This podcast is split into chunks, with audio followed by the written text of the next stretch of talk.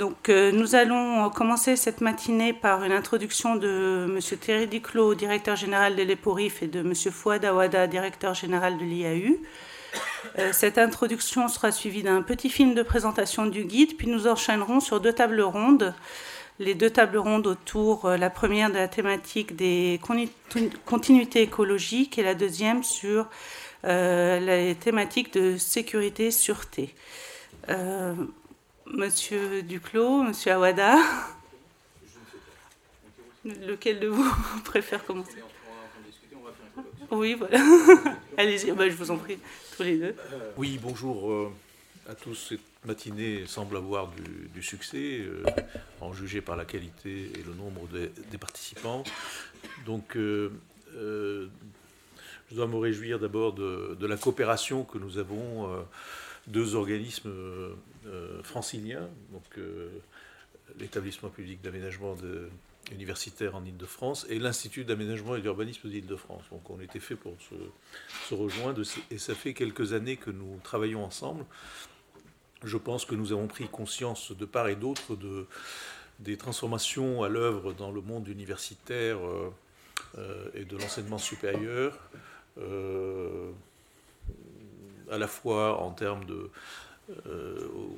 au, titre des établissements, euh, de leur regroupement euh, qui prend des formes diverses et variées, du rapport de ce regroupement aux sites eux-mêmes qui forment les campus, des implantations nouvelles ou, des aménagements de sites plus anciens. Et également beaucoup de développements qui concernent le rapport des sites universitaires à leur environnement immédiat, qui euh, change et se transforme euh, au gré également des évolutions culturelles, euh, sociales. Et d'ailleurs, les, sujets qu'on va aborder aujourd'hui, qui concernent l'écologie ou la sécurité, sont des sujets qui sont montés progressivement autour des, dans les villes, autour des sites universitaires, et qui sont des, formes de, relations dialectiques entre l'une et l'autre. Et donc, de, de, ces, de ces enjeux est née cette envie de, de coopérer. Euh, nous, Institut d'aménagement et d'urbanisme, avec euh, notre connaissance du, territoire, euh, notre connaissance de, des métiers, disons, de, l'aménagement urbain et du territoire, et puis les PORIF, par sa connaissance très fine de, la réalité des attentes et des besoins et, de la manière de, procéder sur les sites universitaires. Et donc nous avons coopéré depuis 2016 euh, à l'élaboration de ce guide pour l'aménagement des, sites universitaires, euh, qui est l'objet de la, de la réunion d'aujourd'hui. Euh, et donc je m'en félicite. Voilà. Je, partage pleinement. Hein.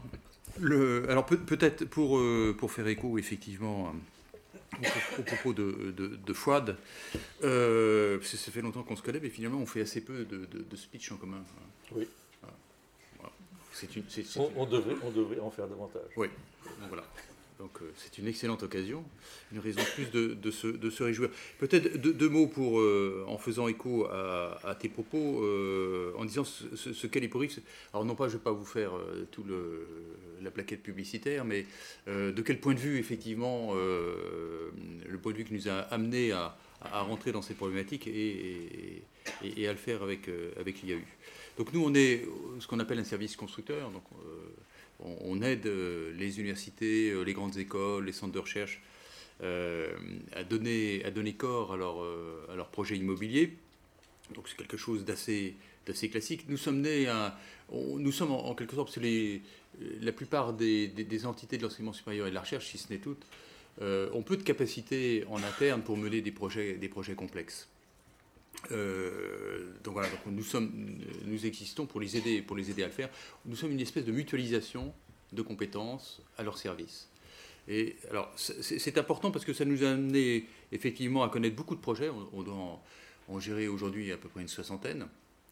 Euh, et donc à travers ça, alors c'est pas pour dire que c'est bien parce qu'on en fait beaucoup, mais on a été amené à, connaître une diversité de situations, d'approches, euh, de souhaits euh, donc d'une part, donc cette, grande diversité, on a été confrontés concrètement à ça.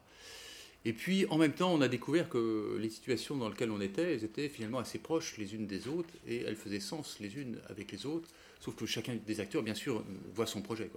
Mais ne serait-ce quand on se promène là pas très loin, dans le quartier, euh, comme c'est un quartier densément universitaire. Euh, rares sont les îlots où bah, nous, on n'est pas une intervention. Hein. On intervient ici, à Sarail, euh, la faculté de pharmacie euh, en face, un peu plus loin, boulevard du Port-Royal, sur la caserne de l'Oursine. Je ne vais pas vous réciter comme ça tout, le quartier. Et finalement, quand on se promène dans le quartier, on se dit, mais tiens, on est là, on est là. Et forcément, on est amené à se poser la question des relations entre tous ces établissements et des relations avec forcément la ville sous, différents aspects. Et comme je le disais tout à l'heure, on est une espèce de, mutualisation de, compétences, de moyens. On se sent aussi, euh, euh, il n'y a pas que nous qui le sentons, on nous le dit aussi, euh, une espèce d'obligation de faire un retour de cette connaissance transversale que nous sommes les plus à même à avoir dans, le monde de l'enseignement supérieur et de la recherche, et donc à délivrer quelque chose qui est plus qu'un accompagnement projet par projet. Et euh, parce que nous avons plus de facilité euh, à prendre en compte ces, différentes, euh, ces différentes dimensions, ces analyses transversales, pluridisciplinaires. Alors, comme on est quand même originellement très, très axé sur les métiers de la, construction plus que pour euh, programmation, euh, réalisation, euh, et donc on ne sait pas tout faire. on s'est retourné vers, des gens dont c'était plus le, métier, et puis la pluridisciplinarité a, tout son sens dans ces, projets-là. Donc c'est comme ça que nous, nous, avons fait route ensemble, on, le fait déjà depuis quelques années. Et donc le partenariat, c'est c'est aussi en termes de projets et dans les projets universitaires quelque chose de, nécessaire. D'ailleurs, ici, on est, euh, au sein du CRUS qui, nous accueille. C'est aussi un de nos partenaires de longue date. Euh, et donc, on a décidé un beau jour qu'on a eu ce sentiment qu'on ferait mieux route ensemble. Alors, on ne sait pas exactement, on ne sait pas du tout d'ailleurs quelle, serait la route, quels seraient les différents épisodes mais on, a eu ce, parti pris de dire euh, euh, bah, la route devant nous, là, on ne sait pas où elle nous mène, mais on va le faire ensemble. Euh, parce que, effectivement, et donc après, on a décliné avec le CRUS notre partenariat, et on le décline encore, en, pas mal de projets. voilà, mais c'est vraiment le, croisement des compétences parce que euh, dans nos projets universitaires, c'est aussi un croisement de, problèmes. Donc ça, c'est un peu notre point de vue. Donc ça nous a amené à faire, ce guide. Moi, j'aime beaucoup ce guide, bien sûr, vous allez me dire, je ne vais pas vous dire le contraire, mais euh, dans ma vie professionnelle déjà longue, euh, des guides, j'en ai vu un paquet. donc je, recommande celui-là parce qu'il a une certaine, d'apparence, il a une certaine humilité, une certaine simplicité. Euh, mais c'est ce qui en fait, je trouve, euh, la force, parce que ça permet d'aborder des sujets très complexes d'une manière a priori simple et de faire rentrer les gens dans, ces sujets-là. sans prétention, alors j'ai dit universitaire, trop complexe, mais bon, euh, je mets ça entre, entre guillemets, mais voilà, c'est une introduction au sujet, ça ne traite pas tout le sujet, après, il faut effectivement, et c'est bien parce qu'il faut après dialoguer, aller, voir, aller voir les collectivités territoriales, aller voir d'autres acteurs, et ça pousse à ça, et ça, je pense que c'est l'essentiel. Alors, ça fait partie d'un diptyque, parce que de l'autre côté, on fait un machin plus technique qui s'appelle le RIM, euh, le référentiel immobilier de l'enseignement supérieur et de la recherche. Donc, euh, euh, c'est un outil qui, aide les différents acteurs à faire de la programmation macro, c'est-à-dire, on a, on a un sujet pédagogique, euh, qu'est-ce que ça va donner en termes de programmation de bâtiments, ça va nous coûter combien, est-ce qu'on peut le faire sur euh, euh, le bâtiment qu'on a déjà ou sur le terrain qu'on convoite? Donc c'est un outil qui permet de ça. Il y, a, un petit côté beaucoup plus technique et beaucoup plus moulinette. Hein. Bon, voilà, il y a un très joli petit logiciel dans lequel on rentre. L'intérêt aussi de, cet outil, c'est qu'on rentre par l'usage. C'est important de rentrer par l'usage. Euh, c'est quelque chose qui, est pas, euh, qui, paraît, évident, mais qui ne l'est pas dans la réflexion spontanée des, différents acteurs, parce que euh, c'est mon opinion, elle n'engage que moi, mais on ne rentre pas, pas encore assez par l'usage, la qualité d'usage, et cette qualité d'usage, la maintenir, c'est difficile. Une autre de nos préoccupations, c'est, parce que vous connaissez beaucoup euh, d'établissements euh, universitaires de longue date, Sorbonne, Collège de France, ça date pas d'hier, donc ces bâtiments qui sont très anciens. Euh, or, les besoins sont des besoins d'aujourd'hui. Donc, une de nos problématiques, ce sera aussi d'inscrire, d'inscrire une réalisation à la fois dans son contexte urbain, dans l'ensemble des, problématiques qui sont les siennes, mais aussi dans, dans, la durée. Euh, voilà, alors je ne pas c'est une présentation du guide d'être plus long.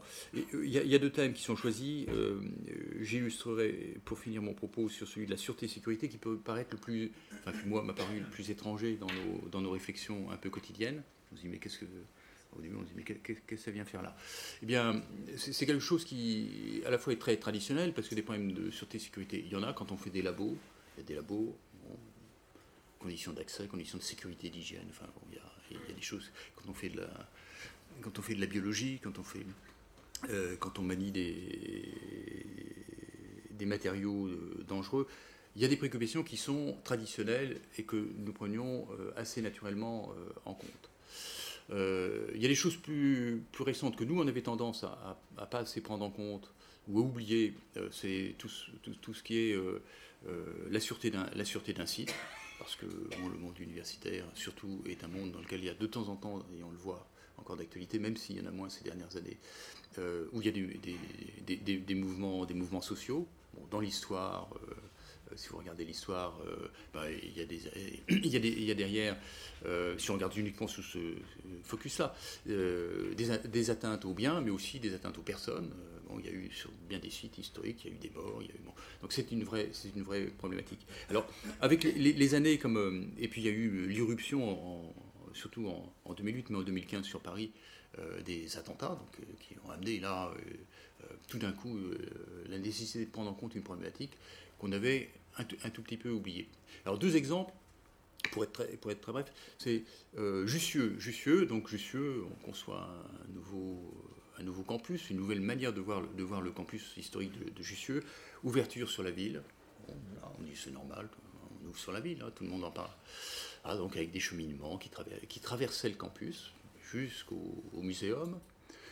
Euh, donc une entité euh, ancienne, c'est une des, il doit y avoir trois entités euh, qui datent de l'ancien régime dans le monde universitaire. il, y a, le muséum. Alors, le muséum, on bute encore sur les murs hein, quand même. Hein, on ne bouleverse pas, une institution comme ça si facilement. Et donc, on conçoit notamment, et vous avez l'illustration dans, le guide, une très belle ouverture sur la ville avec un escalier monumental.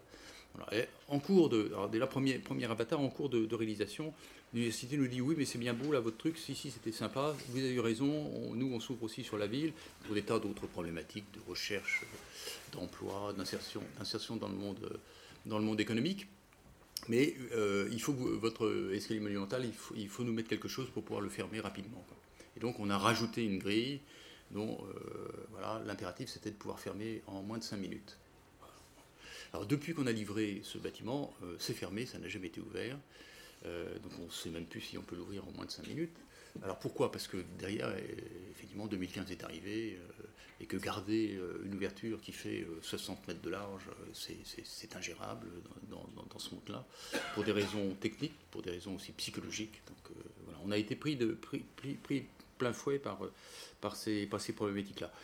Néanmoins, euh, côté positif, eh ben, l'université s'est adaptée, elle a adapté le site et aujourd'hui elle le gère, le même site, celui qu'on avait créé dans un esprit assez différent, elle, a, réussit quand même à, le gérer tout à fait bien avec des problématiques de sécurité.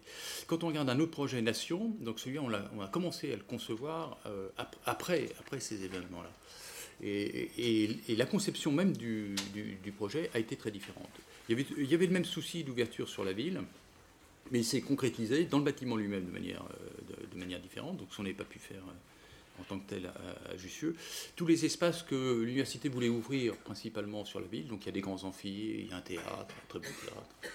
Euh, donc l'idée était de, permettre l'accueil de public. Et donc on, les, a, on les a situés dans, un lieu qui avait un accès direct possible, gérable, avec, avec la ville. Pareil, la bibliothèque souhaite ouvrir la bibliothèque à des publics autres qu'universitaires. Donc, euh, positionnement de la bibliothèque avec un accès possible direct sur la bibliothèque depuis l'extérieur. Donc ça, c'est dans la conception même du, parti euh, que l'on a eu ces, réflexions, qui aujourd'hui, à l'instant T, euh, donnent, satisfaction. Il y a d'autres préoccupations qu'on on sait qu'on est un peu moins abouti, c'est souhait de l'université de pouvoir gérer. donc on a mis des caméras partout. on a plein de caméras, il doit y avoir 160 caméras. Alors après, le problème, c'est comment est-ce qu'on gère les caméras Parce que 160 caméras, il faut les gérer derrière. Il faut du personnel, il faut. Voilà, à quoi ça sert Donc ça renvoie, ça, renvoie à ces problématiques-là, qui aujourd'hui, alors je dis ça, j'ai l'air de critiquer, mais c'est complexe, hein, et c'est encore nouveau. Euh, et ça, c'est le côté soft. Il y a des côtés donc hard. On fait un programme qui tient compte d'eux, mais les deux interagissent. Les, deux interagissent. Celles qui ont d'abord surgi, on le voit dans le guide, il y a aussi des exemples euh, récents à, Rouen. C'est bah, les universités ont été obligés de réagir à l'instant T avec le bâtiment qu'ils avaient. Euh, ils ont d'abord bah, essayé de sensibiliser leur personnel, voilà, avoir des accords avec les, euh, services de police pour euh, créer, savoir comment on intervenait en cas de, nécessité. Et puis après, l'adaptation du bâtiment. Et euh, donc, on, va plus loin sur comment est-ce qu'on adapte un bâtiment pour, bah, quand on le crée. C'est, comme il n'y a pas toujours beaucoup, beaucoup d'argent pour les bâtiments publics, c'est pour 50, 60 ans. essayer de concevoir quelque chose qui va rester dans la ville, la ville va bouger, mais c'est un morceau de ville, et, un morceau de ville, ça se crée aussi par strates successives. Euh, et donc le, le, guide, il ne donne pas des... Parce qu'il n'y a pas de solution euh, définitive, tout de suite, on le voit bien, la solution à un instant T, ça va pas être justicieux, voilà, on a fait une solution, et le, moment, euh, le temps de le livrer, c'était plus... On l'aurait conçu autrement. Donc ça, il faut, on, en nous, on a bien conscience, un projet, les projets qu'on mène, c'est 10 ans, donc entre le début et la fin, voilà, il, il, se passe plein de choses, mais il faut que le projet qu'on livre à la fin réponde quand même aux problématiques, et donc à des problématiques qu'on ne connaît pas. C'est quelque chose qui, dans l'enseignement supérieur, la recherche, ne, est intellectuellement euh, habituel parce que bon, quand on fait de la recherche, on ne sait pas trop ce qu'on va trouver. Le prochain programme de recherche, on on l'a pas, on dix ans avant. Euh, donc intellectuellement, nous, on a des interlocuteurs qui sont tout à fait aptes à ça. Euh, et ça, c'est, mais ça donne pas les solutions pour autant. Ça donne la démarche. et ce qui est important là-dedans, donc dans ces exemples, on le voit bien, c'est que donc on part sur une idée, mais elle va évoluer. Et donc elle évolue comment? Elle évolue en, mettant des acteurs, des, acteurs en, relation. Et, c'est grâce à ça qu'on trouve les solutions. Si on se ferme en euh, un moment, je fais la programmation, je parle qu'au programmiste. Euh, d'abord, je demande à l'université ce qu'elle veut, après, je ferme la porte. Je vais voir le programmiste, il me donne un truc. Euh, là, on n'arrivera pas à quelque chose qui s'adaptera et qui, répondra mieux. voilà. Et je pense que notre, pour faire un peu de cocorico, notre coopération est, l'exemple effectivement de, ce dialogue entre nous qui ne sommes pas très orfèvres en, en matière d'aménagement. Euh, on, a aménagement dans notre titre hein, quand même, mais on en fait relativement peu et, pas du tout euh, avec le niveau euh, d'excellence et, le regard transversal que vous avez. Mais par contre, on connaît un peu mieux le milieu universitaire, voilà, et c'est cette collaboration-là qui, qui, est productive et, c'est vraiment une, c'est une démarche plus, plus qu'une recette. Voilà ce que je voulais vous dire ce matin. Et je remercie aussi tous ceux, quand même, parce que moi, j'ai pas fait grand-chose là-dedans, euh, à part venir ce matin signer le petit mot d'introduction. Euh, je remercie tous ceux qui ont collaboré et qui ont créé ça. C'est pas mal d'heures de travail. Et, voilà, c'est eux qu'il faut remercier ce matin. Merci. Voilà. Merci. Donc merci notamment à Lina et Corinne qui ont piloté ce, projet de guide. Donc on va passer à une petite présentation du guide et enchaîner sur, euh, sur les deux tables rondes.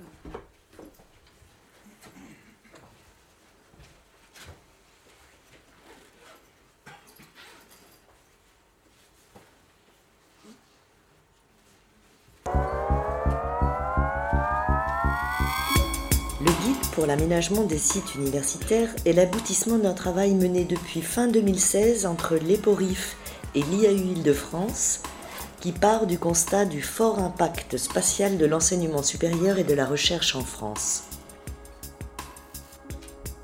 Ce guide est d'abord un outil au service des acteurs du monde universitaire pour les accompagner dans leur montée en compétences comme acteurs urbains à part entière. Sa réalisation a mobilisé au sein de l'IAU les compétences en urbanisme et aménagement, mobilité, environnement et en paysage. Il propose une aide à l'analyse et au diagnostic des sites universitaires, un outil pédagogique et didactique pour saisir les enjeux de l'aménagement, des pistes d'action pour répondre à ces enjeux et un rappel des dispositifs, règlements et documents existants à disposition des aménageurs et des universités. Le guide est composé de deux parties. La première partie replace les enjeux de l'aménagement universitaire au regard de leur empreinte territoriale et au regard des évolutions en cours. Elle définit le paysage universitaire français suivant deux principaux types. Le campus, modèle des universités planifiées dans les années 1960, avec une importance donnée à la composition et au plan masse, que nous avons schématisé par cette représentation. Et le quartier universitaire modèle des facultés implantées historiquement en centre-ville et de celles créées à partir des années 1990 que nous avons schématisé par cette représentation. Six principaux défis de l'aménagement universitaire sont identifiés et illustrés par des opérations concrètes. Innovation et attractivité, ou comment créer un environnement propice à la création de nouvelles synergies et développer de nouvelles pratiques. Gouvernance, ou comment trouver sa place dans les projets territoriaux et faire valoir ses intérêts. Lien au territoire, ou quel équilibre trouver entre une ouverture sur l'environnement et la préservation de ses spécificités. Urbanité, ou comment penser le confort et la qualité des espaces collectifs, gage d'attractivité. Développement durable et transition énergétique, pour lesquels les universités ont un devoir d'exemplarité. Anticipation, résilience et adaptation, autrement dit comment anticiper les évolutions futures et concevoir des aménagements résilients. La deuxième partie du guide, plus opérationnelle, est déclinée en 22 fiches actions regroupées suivant trois entrées thématiques. La mobilité, la composition urbaine, architecturale et paysagère, et les espaces à usage public. La partie sur la mobilité traite des enjeux d'accessibilité, de lien entre les composantes du site, de liaison avec le territoire, de réduction des émissions de polluants et d'attractivité à travers le thème des transports en commun, celui des modes actifs et celui des véhicules motorisés. La partie sur la composition urbaine, architecturale et paysagère traite des enjeux de lien au territoire, de lien entre les composantes du site, de cohérence paysagère, d'amélioration du cadre de travail et de vie et d'identité visuelle. Enfin, la partie sur les espaces à usage public traite des enjeux d'urbanité, sociabilité, de complémentarité avec les abords du site, de cohérence paysagère, de sécurité, de gestion et d'innovation, à travers deux thèmes principaux, la fonction et la conception des espaces, et l'attractivité et la vie de campus. Le guide comporte une annexe qui recense les documents de planification à prendre en compte dans les projets d'aménagement. En positionnant l'université au cœur des dynamiques d'aménagement, il donne des clés pour la construction d'une véritable maîtrise d'ouvrage universitaire.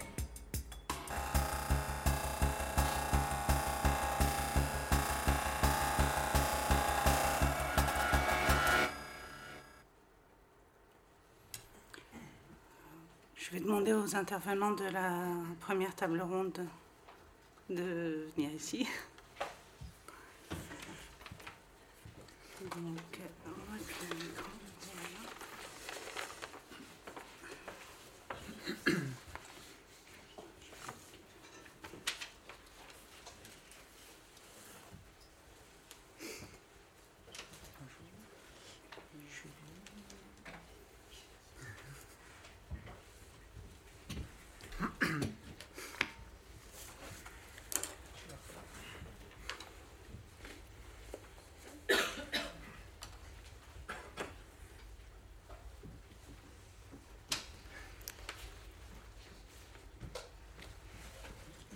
Bonjour à tous, Euh, je me présente, je m'appelle Nicolas Cornet, je suis écologue euh, à l'Institut d'aménagement et d'urbanisme. Euh, je travaille principalement sur les trames vertes et bleues et la nature en ville. Je n'ai pas participé à l'élaboration du guide, donc j'aurai un regard extérieur sur les, échanges qui ont lieu aujourd'hui. Cette matinée donc, commence par une table ronde qui va consister à croiser les sites universitaires, les continuités écologiques et les aménagements. Et nous allons avoir trois présentations euh, avec des, in- des intervenants fortement ancrés dans leur territoire, comme vous le verrez. Euh, nous commencerons par Valérie Bridou, qui travaille euh, à la délégation générale à l'écologie urbaine, à Pleine Commune. Valérie Bridou est géographe de formation. Son sujet de prédilection, c'est un peu le même que le mien. Mais pour reprendre ces termes, consiste donc à ramener la nature en ville pour le bien-être des habitants. C'était une mission qui a pris toute sa dimension lors du déploiement de la train bleue du territoire. Occasion euh, de mettre autour de la même table les naturalistes, les aménageurs, les urbanistes et même les usagers, comme nous le verrons, dans l'optique de faire émerger une vision écologiquement et socialement fonctionnelle du territoire, notamment par la création de liens physiques et biologiques entre les sites. Ensuite, nous descendrons d'une échelle territoriale et nous suivrons Vincent Mallard, qui va nous ouvrir les portes de la Cité internationale universitaire de Paris. Euh, Vincent Mallard est architecte urbaniste en chef de l'État, diplômé du Centre d'études supérieures d'histoire et de conservation des monuments anciens, l'école de Chaillot, il occupe depuis 18 ans le poste de directeur du patrimoine de la CIUP, euh, en lien avec les pourrifs. Et de fait, il autocommande d'une myriade de projets euh, qui ont lieu dans la CIUP. Et Vincent Mallard va nous présenter aujourd'hui un projet ambitieux d'aménagement et de biodiversité qui a lieu sur le site. Et nous conclurons le tour d'horizon par euh, une présentation de Julie Loup-Dubreuil. Euh, Julie a plusieurs casquettes. Elle a reçu une formation d'architecte. Euh, elle est également chef de chantier, mais également bergère sur le site de Saint, sur la Seine-Saint-Denis, au sein de deux associations, Clinamen et Berger Urbain, dont vous allez nous présenter notamment l'articulation. Oui, c'est un peu plus complexe que ça, le montage économique. Voilà, c'est pour ça que c'est à éclaircir. Euh, donc il s'agit d'un projet pionnier quand même qui essaie, d'après ce que j'ai compris, un peu plus euh, en, France en ce moment. Et donc Julie va nous présenter plus particulièrement ce qui se passe sur le site de Villetaneuse. Vous allez voir, l'association Clunamen est fédérée autour d'une valeur commune qui est l'action.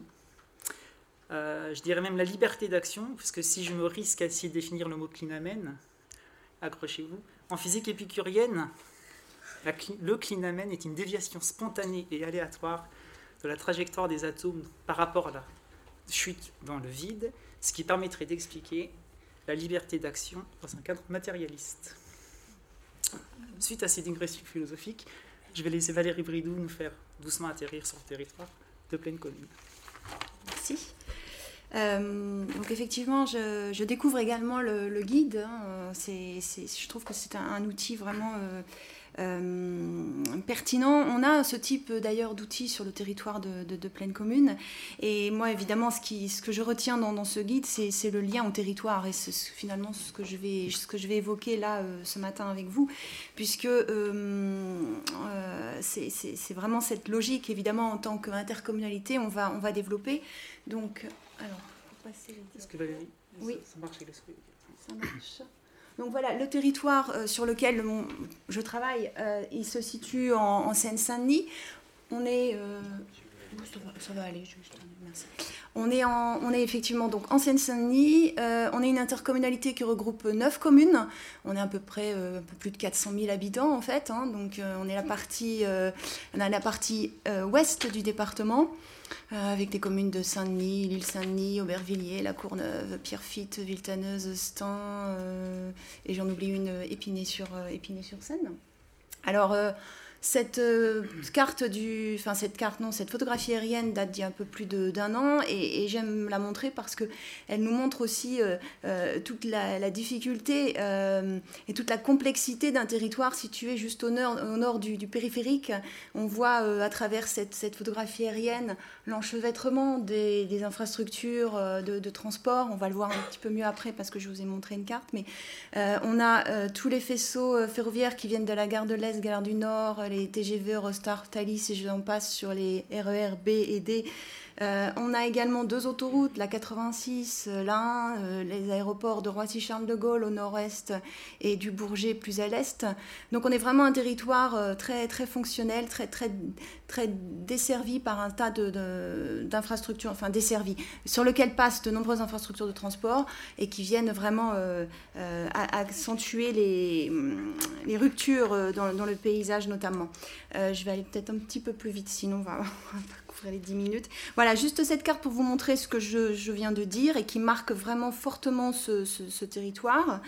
Euh, autre chose qui marque également le territoire, c'est un territoire qui connaît des, fortes dynamiques justement de, développement et d'aménagement. Cette carte, elle n'est pas faite pour être lisible, mais elle est juste faite pour vous montrer que tous ces périmètres sont des périmètres d'aménagement et des périmètres de projet. Donc euh, autant vous dire que euh, ça, bouge énormément sur le territoire et que d'ailleurs les universités ont leur place dans, dans cette dynamique, on le verra tout à l'heure. Euh, une dynamique encore accentuée avec euh, les JO euh, Paris 2024, puisque Pleine Commune est le, site d'accueil du village olympique que l'on retrouve sur, sur l'île Saint-Denis. Et voilà, bah voilà, sur le, village olympique est parti sur l'île Saint-Denis et sur Saint-Ouen et Saint-Denis ici, le village des médias et d'autres aires d'accueil, d'activités sportives, le centre aquatique olympique en face du Stade de France ici. Donc voilà, une dynamique énorme. pour des sites, alors je, voulais juste vous montrer cette carte aussi. On a trois grandes implantations euh, universitaires euh, sur, euh, le site de Pleine Commune, l'université Aviltaneuse Paris 13, Paris 8 autour de, Saint-Denis, et en cours d'installation le campus Condorcet sur la partie sud du territoire. Et vous verrez qu'en termes d'aménagement, ça représente quelque chose aussi en termes de, lien avec la trame verte et bleue puisqu'il euh, y a des situations à chaque fois assez, différentes suivant ces, trois localisations. Euh, tout de suite, euh, pour faire le lien donc avec la, la, trame verte et bleue, alors quand on parle trame verte et bleue sur le territoire, on va parler continuité écologique. Et il y a un document qui existe que vous connaissez peut-être à l'échelle régionale, qui est le schéma régional de cohérence écologique, qui s'impose euh, à, tout projet d'aménagement, à tout projet de planification urbaine.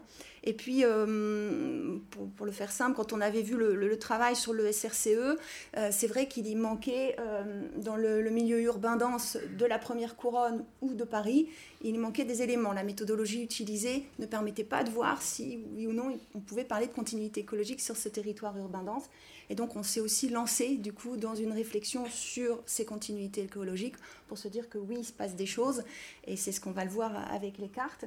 Mais euh, donc l'entrée, elle a clairement été euh, l'entrée euh, écologie, continuité écologique, etc. Mais pas que. L'idée, c'était aussi de faire évoluer nos pratiques en matière d'aménagement, justement, nos pratiques en matière de gestion. Donc l'objectif numéro un, c'était, et ça a tout de suite été compris comme ça par nos collègues gestionnaires notamment, un nouveau fait urbain. le fait d'intégrer les continuités écologiques euh, nous oblige à penser euh, et à gérer euh, la ville autrement. Ce que je ne vous l'ai pas dit, mais pleine commune, on, est aussi, on a des compétences d'aménagement, mais on a également des compétences gestion de l'espace public. Donc ça, c'est un élément important. Comme je vous le disais, le deuxième grand objectif, c'était d'en faire une trame verte et bleue multifonctionnelle, qui ne soit pas que tournée sur la, biodiversité, mais finalement la biodiversité nous sert presque comme un indicateur, un milieu qui va bien fonctionner, va rendre un certain nombre de services, un certain nombre d'aménités euh, aux habitants. Et c'est en cela aussi que, cette question nous, va nous intéresser. Ces aménités, ça va être par exemple évidemment de travailler sur des ambiances urbaines et des cadres de vie plus, plus apaisés, plus agréables. Et on sait l'impact aussi euh, de la présence du, végétal, notamment en, ville, sur euh, le bien-être physique, parce que c'est aussi des lieux de, récréation, des lieux de loisirs, et le bien-être aussi mental. Il y a des études qui, qui montrent qui est de plus en plus ce lien-là. Donc euh, c'est d'autant plus important sur un territoire comme le nôtre où on a euh, une grande partie de la population qui est complètement, je l'ai dit toujours, captive du territoire, où on y est pour des raisons de difficultés sociales avérées sur ce territoire, on est captif du territoire. On y est 24 heures sur 24 et 365 jours sur 365, notamment les enfants. Donc c'est une vraie réalité, donc c'est aussi notre responsabilité, moi j'estime en tant que collectivité locale, de ramener aussi cette nature en ville pour que euh, on sache ce que c'est qu'un arbre ou ce que c'est qu'un un, écureuil. Si, si, on, si, on, travaille bien, les enfants du territoire le sauront bientôt. Euh, c'est aussi comme aménité les questions d'adaptation au changement climatique. On parle beaucoup, et c'est une grosse problématique, vous en avez peut-être entendu parler à la radio, euh, notamment par les médias, euh, sur, sur Aubervilliers par exemple, euh, lors des canicules, les, bouches incendies qu'on ouvre parce qu'on a, on a très chaud. Donc la question aussi de, ramener de la nature en ville, c'est ramener des écosystèmes qui fonctionnent bien, de, de la fraîcheur, de l'ombre, pour, pour apaiser aussi et pour permettre aussi le rafraîchissement estival et la lutte contre les îlots de chaleur urbains. L'atténuation également au changement climatique. On sait que de la pleine terre, des espaces en prairie vont permettre la captation du, CO2, donc c'est un petit bout, mais ça participe. Euh, la lutte contre les inondations, des sols euh, en bonne santé, des sols euh, vivants vont permettre aussi la régulation des eaux et éviter le, ruissellement. Voilà, et j'avais mis en dernier item Mais Julie, tu le, tu le caches, pourtant ça te concerne. Oui, moi je, je, le regardais sur les voilà. Ben voilà. L'agriculture urbaine, euh, attention, on va pas tomber. Donc l'agriculture urbaine, puisqu'évidemment, préserver ces continuités écologiques, préserver ces espaces libres en ville, ça va permettre également de développer les jardins partagés, les jardins familiaux qui sont très nombreux sur le territoire, ou les actions comme celle de, Julie sur les, bergers, euh, les bergers urbains. Alors, euh, j'aurais peut-être dû commencer par là, mais qu'est-ce que c'est qu'une continuité écologique Je vais aller très vite. Euh, juste, ça va, merci. une continuité écologique, donc c'est vraiment composé d'un, surtout sur le territoire de, de pleine commune, d'un ensemble d'espaces à caractère naturel, avec souvent, on va l'appeler le noyau primaire, qui, qui, est un espace à caractère naturel d'une taille importante, qui va permettre à la biodiversité, donc quand je dis biodiversité, c'est à la fois la faune et la flore, hein, de réaliser euh, tout, son cycle de, vie, euh, c'est-à-dire à la fois se nourrir, se reproduire, gîter, et puis des noyaux euh, secondaires de taille peut-être plus modeste où euh, l'ensemble de la faune et de la flore vont pouvoir réaliser une partie seulement de leur cycle de vie. Et puis les flèches entre deux, finalement, c'est ce qu'on va appeler les continuums. Euh, des fois, ça peut être des petits espaces à caractère naturel qu'on appellera sur pleine commune des espaces de, relais de biodiversité qui vont permettre comme ça les déplacements et à la faune et la flore de réaliser leur cycle de vie. Euh, alors, euh, trame verte, évidemment, euh, pour la partie continuité écologique terrestre et trame bleue pour la partie, pour la partie aquatique.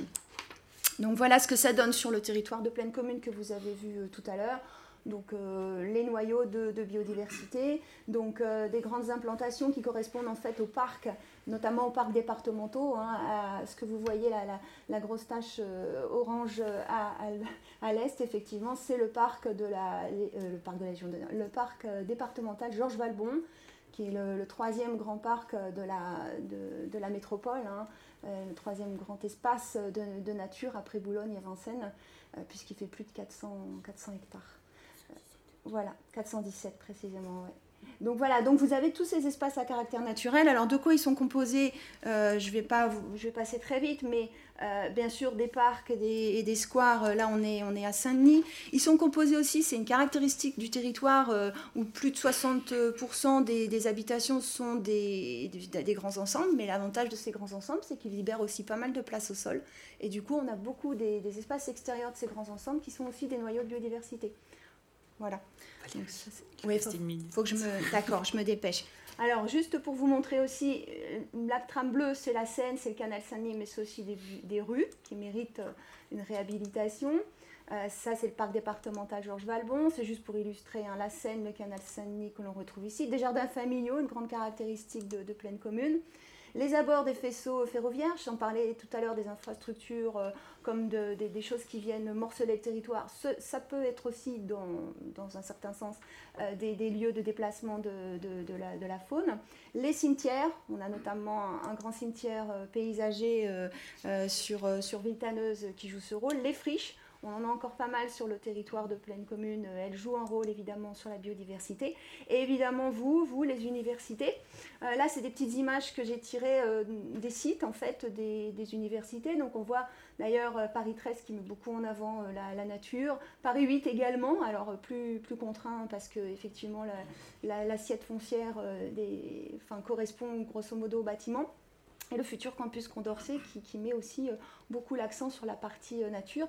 Et en haut à droite, je vous ai mis la photographie aérienne de, Paris 13 où, on voit effectivement en haut à, gauche euh, deux grandes entités que Julie va reconnaître en jaune plutôt utilisé par Clinamen et en, orange fermé de la francilienne, donc deux associations qui finalement renvoient à, cette partie nature et qui viennent répondre à cette à cette continuité écologique qu'on va retrouver sur ces cartes que je passe ultra vite.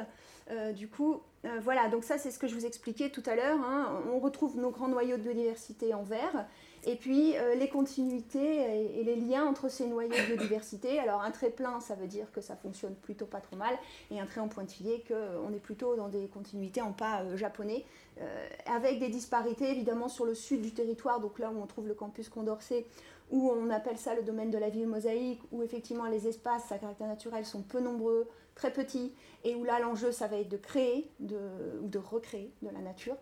La partie nord du territoire euh, fonctionne beaucoup mieux par rapport à ça, et là l'enjeu ça va plutôt être la préservation d'espaces à caractère naturel. Voilà pour resituer aussi les universités. Là, c'était juste pour vous montrer que ça fonctionne bien sur le nord du territoire en lien avec les grands massifs forestiers au nord.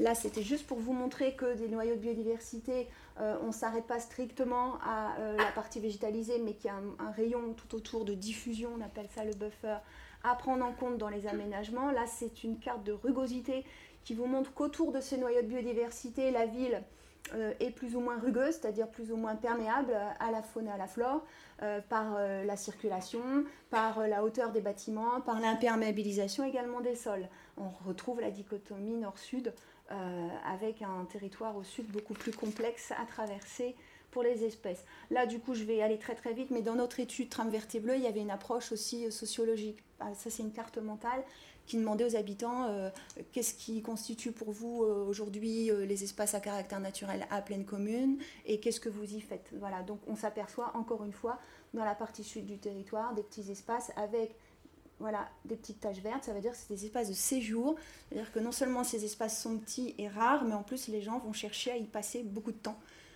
Ce qui s'explique aussi par euh, la petitesse des, logements euh, sur ces secteurs-là, l'imperméabilisation euh, autour, et le fait que les gens vont beaucoup aller chercher aussi dans les espaces publics le rafraîchissement notamment estival et l'espace qui, leur manque par ailleurs.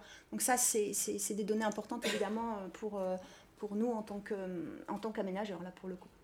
Voilà, là, de même que tout à l'heure on avait un petit peu l'air d'influence d'un parc sur le territoire, là on a un peu l'air d'influence ou de, chalandise, j'ai envie de dire, sur, sur les parcs euh, des, habitants. Donc là encore une fois on voit le, gros besoin sur la, partie sud. Voilà, ça c'est un peu notre carte d'objectif. Vous allez, bon, je ne vais pas la détailler, on vient, d'en parler, mais, mais voilà. Donc nous, le, le but du jeu maintenant, c'est vraiment de saisir euh, toutes les opportunités euh, d'aménagement, euh, les aménagements qu'on va porter, les actions de, gestion, de requalification de voirie même, pour, euh, pour vraiment faire valoir cette trame verte et bleue.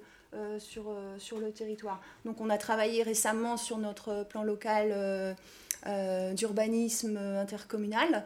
voilà, donc on essaye et, toutes les opérations d'aménagement, notamment en partenariat avec Grand Paris Aménagement ou, ou d'autres acteurs, donc, euh, et c'est vrai que les, du coup, les universités apparaissent comme des, des partenaires euh, dans l'aménagement du territoire, comme, euh, comme d'autres finalement. Voilà, Tout à fait. Merci Valérie sur ce vaste sujet. Je suis placé pour savoir qu'il y a beaucoup de choses à dire. mais ne soyez pas frustrés, il y aura des temps d'échange assez importants. Et à mon avis, ce sera l'occasion de revenir sur des, des, choses qui n'ont pas pu être dites. notamment, le, ce qu'on n'a pas eu le temps de dire, c'est qu'une fois que le diagnostic est fait, j'ai envie de dire presque tout reste à faire, puisqu'il s'agit de la mettre, cette carte d'objectif montre bien qu'il y a, il y a un diagnostic, un état initial donc, et des, mm. objectifs donc, mis en œuvre de ce projet euh, qui va vivre dans le temps. Donc. Euh, nous allons donc maintenant nous diriger vers la CUP euh, avec Vincent Mallard, avec peut-être une question en introduction qui intéresse particulièrement les gens qui travaillent sur le SDRIF. Comment fait-on pour densifier tout en étant plus perméable à la faune et à la flore?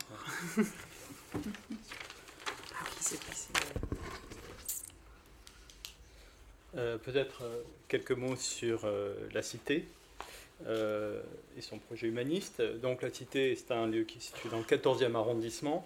c'est une fondation reconnue d'utilité publique qui poursuit un objectif d'intérêt général, c'est d'accueillir et d'héberger des étudiants internationaux à Paris. Elle a été créée au lendemain de la Première Guerre mondiale pour réunir des jeunes de toute nationalité afin de favoriser l'échange, le partage des cultures et créer des racines profondes et durables pour la paix. C'est un campus qui contient des lieux d'hébergement, mais également un théâtre, un restaurant, euh, de nombreux espaces, et notamment espaces sportifs. Donc une petite ville dans la ville. En quelques chiffres, hein, c'est un site de 34 hectares qui contient 28 euh, hectares d'espace libre. Ah, pardon, c'est moi qui fais le. je peux le faire si vous voulez. je veux bien. 28 euh, hectares d'espace libre, 40 euh, maisons qui ont chacune leur identité et à peu près 6000 chambres qui accueillent 12 000 résidents chaque année et 140 nationalités. Dès 2009, euh, euh, la Cité s'est engagée dans une démarche de développement durable et notamment liée à la biodiversité avec trois engagements, zéro produit phytosanitaire, une gestion différenciée du parc en fonction des localisations, espaces de prestige, espaces au bord, en, bordure des, fondations ou prairies, et enfin elle a créé une zone de friche. Euh, chacun des niveaux d'entretien a été adapté à l'identité euh, des locaux, des espaces, pardon, euh, aux fonctionnalités et à la volonté de développer la biodiversité. Entre 2013 et 2014, un diagnostic de biodiversité a été établi pour trois raisons. D'abord, contribuer à la démarche éco-campus et apporter les forces et faiblesses euh, les attentes vis-à-vis de ce plan général euh, lié au développement durable, alimenter dans un second temps euh, le volet environnemental des dossiers réglementaires inhérents au projet de développement et d'aménagement, et enfin nourrir un plan d'action de la Cité internationale universitaire par rapport aux enjeux proprement d'environnementaux et liés au développement de la biodiversité. Ce diagnostic a a montré qu'il existait, je ne vais pas trop détailler, 179 espèces végétales inventoriées euh, sur les 1078 euh, qui existent recensées à Paris. C'est à peu près 17% de la flore parisienne concentrée euh, dans le parc de la Cité. 52 espèces d'oiseaux, c'est 25% des espèces recensées à Paris, et 64 espèces d'arbres. un tiers de, conifères et deux tiers de feuillus, avec 50% représentés uniquement par les tilleuls, les érables, les marronniers et les pins. Donc quand même une forte présence de ces quatre essences. Les conclusions du, diagnostic, c'est que le domaine de la cité dispose d'une biodiversité riche, à la fois habitat, euh, zone d'alimentation et de reproduction, et qui, constitue un site essentiel dans l'accueil et le maintien de la diversité euh, floristique et faunistique. Donc on voit euh, sur l'image hein, tous les, éléments de diagnostic qui ont été faits, avec un débouché sur les fonctionnalités écologiques et également une analyse des usages humains. Donc on parle de biotope et puis on parle de sociotope, une méthode euh, d'analyse euh, qui, concerne effectivement les espaces libres. Qu'est-ce qui montre, qu'est-ce que montre cette analyse? C'est finalement une répartition des usages extrêmement contrastée qui génère des déséquilibres entre des espaces qui sont surfréquentés et puis euh, des espaces qui sont confinés. Alors bien sûr, on voit autour de la grande pelouse de la cité, peut-être que vous connaissez tous ce, site, euh, des zones surfréquentées qui entraînent l'érosion hein, euh, des, sols. Et puis, aux abords des fondations, dans des coins un peu plus reculés, et au niveau des, des, grandes enclaves sportives qui existaient, qui n'existent plus aujourd'hui, euh, euh, des, zones beaucoup moins, euh, beaucoup moins usitées par les humains, si je puis dire, et qui génèrent à la fois des zones de repli au niveau des, de la biodiversité et de quiétude. le boulevard périphérique qui exerce également un, effet de rejet par les nuisances à la fois paysagères et acoustiques. De la même façon, le parc ouest s'est avéré assez peu utilisé euh, au niveau des usages du fait des discontinuités, euh, des discontinuités au niveau des, liaisons piétonnes. Euh, cette approche s'est faite également à un échelon plus, large et la cité apparaît comme une porte de la biodiversité du sud de Paris et elle, a un point central dans la mesure où elle relie au nord euh, le parc Montsouris qui fait 15 hectares avec des zones de biodiversité de l'aqueduc de la Vanne d'un côté et de la zone autour de la, de la 6 euh, pour l'axe nord-sud. Et puis, elle est bien sûr à l'articulation de la ceinture verte euh, parisienne, donc l'axe est-ouest. Donc, effectivement, au plan du territoire, une place centrale. Euh, cet examen et ce diagnostic a pu déboucher euh, sur, un état euh, sur des prescriptions qui ont été déclinées en plan d'action. Je montre une, synthèse. Hein. En gros, maîtriser l'impact des opérations d'aménagement et de développement sur la biodiversité. Deuxièmement, poursuivre une gestion du parc favorable à la biodiversité, puisqu'on avait commencé depuis 2009. Et enfin, développer les habitats naturels et renforcer la trame verte et bleue. je présente donc ensuite le, programme du projet d'aménagement. Je vais essayer d'aller très vite. Bien sûr, l'élément essentiel du programme, c'est d'accroître les capacités d'accueil pour les résidents. On crée dans ce projet 1800 euh, nouvelles chambres réparties sur une dizaine de maisons, donc on accroît de 30% euh, les capacités d'accueil du site. Euh, les nouvelles maisons en fait sont créées sur la bande constructible qui est très mince et en bordure du boulevard périphérique, principalement sur les réserves que vous avez vues tout à l'heure, les réserves foncières que constituaient les grandes enclaves sportives. Donc, et dans les quelques délaissés qui existaient au sud entre les maisons existantes. Euh, donc les deux grandes parcelles, ce qu'on a fait, c'est qu'on a réduit les équipements sportifs aux deux grandes parcelles jaune-orange que vous voyez. On les a ramenées vers le nord, on les a complètement requalifiées.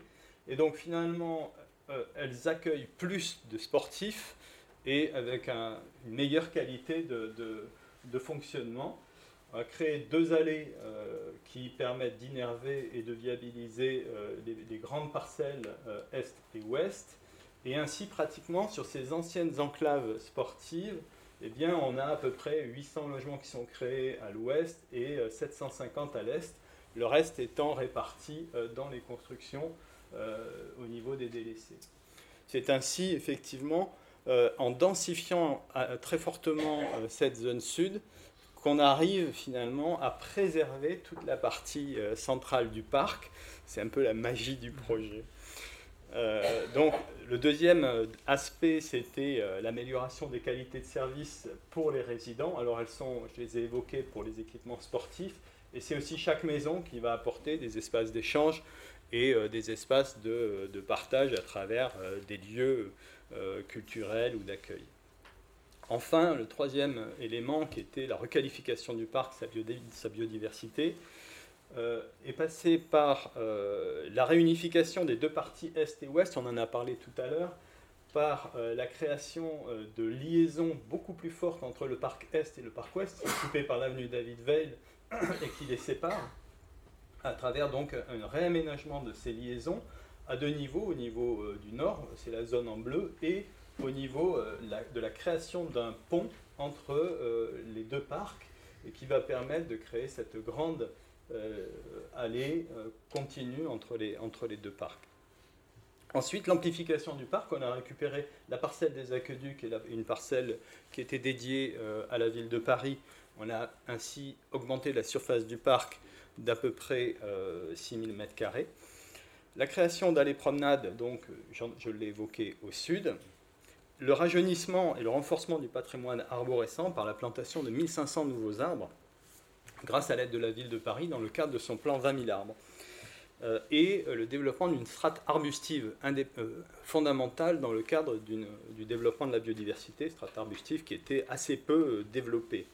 La création de jardins de pluie, en parallèle des obligations réglementaires en liaison avec la création des allées, quatre jardins de pluie ont été créés, et la création d'un corridor de biodiversité. Alors, il est illustré un petit peu ici cette slide pour montrer en fait comment les, architectes finalement ont inséré le projet de la cité dans les grandes continuités vertes euh, euh, euh, qui, préexistent ou qui vont se développer entre Paris, la place de la Vache Noire d'un côté, le sud du Chaperon Vert de l'autre, et bien sûr les liaisons vertes également qui existent au niveau de la ceinture verte de Paris. Donc la vision, la vision du territoire. Combien, pardon Une minute. Une bon, Si les 10. Donc là, on voit euh, l'impact modeste, on va dire, des euh, nouvelles constructions. On va passer. Je vais montrer euh, les, la création des jardins de pluie, hein, qui sont, donc on les voit les deux, et puis les, les plantations qui sont créées et qui vont permettre finalement de placer le parc dans une perspective d'avenir avec des sujets jeunes et des sujets plus, euh, plus anciens. Euh, un, mot sur la passerelle du Cambodge qui intègre elle aussi des éléments de plantation pour permettre de traverser la coupure urbaine que représente le boulevard périphérique. Le traitement de l'éclairage qui va permettre aux animaux nocturnes de mieux cohabiter avec le parc et qui permet également de faire d'énormes économies d'énergie. Enfin, les pratiques qui, continuent d'être développées à la cité, les cheminements mouchés, l'amendement au BRF, les hôtels insectes, les zones de friche hein, qui continuent d'être développées au niveau euh, du corridor écologique, les sabots enherbés, la végétalisation des bâtiments, un élément très important, la gestion de trognes qui vont permettre de créer du BRF, le lierre en couvre-sol, des arbres refuges. Enfin, euh, on montre ici que bah, la, conciliation des usages n'est pas encore terminée. On continue de travailler et un travail nécessaire sur l'information, la sensibilisation euh, des publics pour faire évoluer les pratiques et puis faire cohabiter finalement biodiversité et euh, usage sur le parc. Alors il y a deux points que je n'ai pas évoqués. Euh, les, les, intervenants, donc tous les, intervenants très vite euh, sur le, je ne vais pas les évoquer, je vous les montre. Les PORIF qui nous accompagnent sur ce projet d'aménagement, le maître d'œuvre Fortier, Simétis qui a réalisé le diagnostic euh, de biodiversité, et un peu plus loin les financeurs. J'ai oublié la ville de Paris pour les arbres, qu'elle m'en excuse. C'est la slide d'après. Euh, bien sûr, le ministère de l'Enseignement supérieur au titre du plan campus, hein, qui a permis de financer à hauteur de 22 millions cet aménagement et des mécènes. Bon, euh, on a pris euh, Total et Engie qui ont aidé pour l'entretien des arbres et pour la création des jardins de pluie. Je vous remercie. Félicitations pour le timing notamment. Merci. Donc euh, on voit qu'au-delà des aménagements, la, gestion est une considération à part entière qui peut euh, révéler comme euh, ne pas révéler les potentialités qui sont recherchées. J'ai pas vu de mouton encore. Peut-être que c'est pas adapté ou que c'est On a la garde républicaine qui vient avec ses chevaux. C'est vrai qu'on n'a pas de mouton, mais on a voilà. Je dis peut-être qu'il y a sûrement des contraintes assez importantes préalablement à l'installation. Mais si, il y en a qui sont passés. Il y a eu un, un événement avec des, troupeaux de moutons qui ont traversé Paris, c'était très beau. Je faites référence à quel euh, Je ne me rappelle pas, c'était l'année dernière. Ah, c'était la région qui avait organisé ça. Euh, donc euh, voilà, nous on est l'association Clean Amen et la coopérative Les Bergers Urbains. Donc c'est une association loi 1900, 100% bénévole qui ne reçoit pas de subventions. donc ça nous permet d'être extrêmement libres et militants sur nos sur nos valeurs. Euh, ça c'est une chose. Et à côté, on a une coopérative euh, qui fait des prestations de services et chaque fois qu'elle travaille, rend de l'argent à l'association. Voilà, c'est ce qu'on appelle une économie mixte, type ESS, je sais pas quoi. Enfin, moi je suis pas économiste, donc voilà. donc je vais vous parler de l'UP13 Viltaneuse qui a été très important dans l'histoire de, de l'association. Euh, il faut savoir que nous sommes arrivés en 2012 un petit peu parachutés, mais j'ai l'impression que c'est un peu le cas de tous les habitants de ce territoire, d'arriver un peu comme ça, boum, depuis les airs, et on a atterri en Seine-Saint-Denis, premier lieu d'arrivée en France euh, de toute personne étrangère. Euh, donc, on, est, est arrivé pareil, avec en plus huit moutons. Et on a contacté à l'époque la mairie de Saint-Denis, puisqu'on habitait là-dessus, un peu comme une bouteille à la mer. Et ils nous ont trouvé euh, un, un, ami qui était euh, le directeur de la centrale euh, chauffage bois. non, enfin, pas à l'époque, elle n'était pas bois, mais chauffage. Donc, le, le directeur GDF de, de, la centrale des Francs-Moisins, à côté du fort de l'Est, était disposé à recevoir les moutons, puisque nous, notre principal problème pour les moutons, c'est la sécurité. Donc voilà, donc là, dans une centrale de chauffage, bon, ils étaient bien, il y avait les 3-8, toujours quelqu'un pour euh, là, mais il n'y avait pas assez à manger dans l'entreprise. Donc tous les jours, on sortait et on profitait des espaces euh, des francs-moisins. Il y avait aussi une grande friche de 1 hectare, puis la friche de 1 hectare euh, a été construite par une ZAC. On n'avait pas demandé aux moutons comment on pourrait aménager ce site pour qu'ils puissent rester dans le quartier.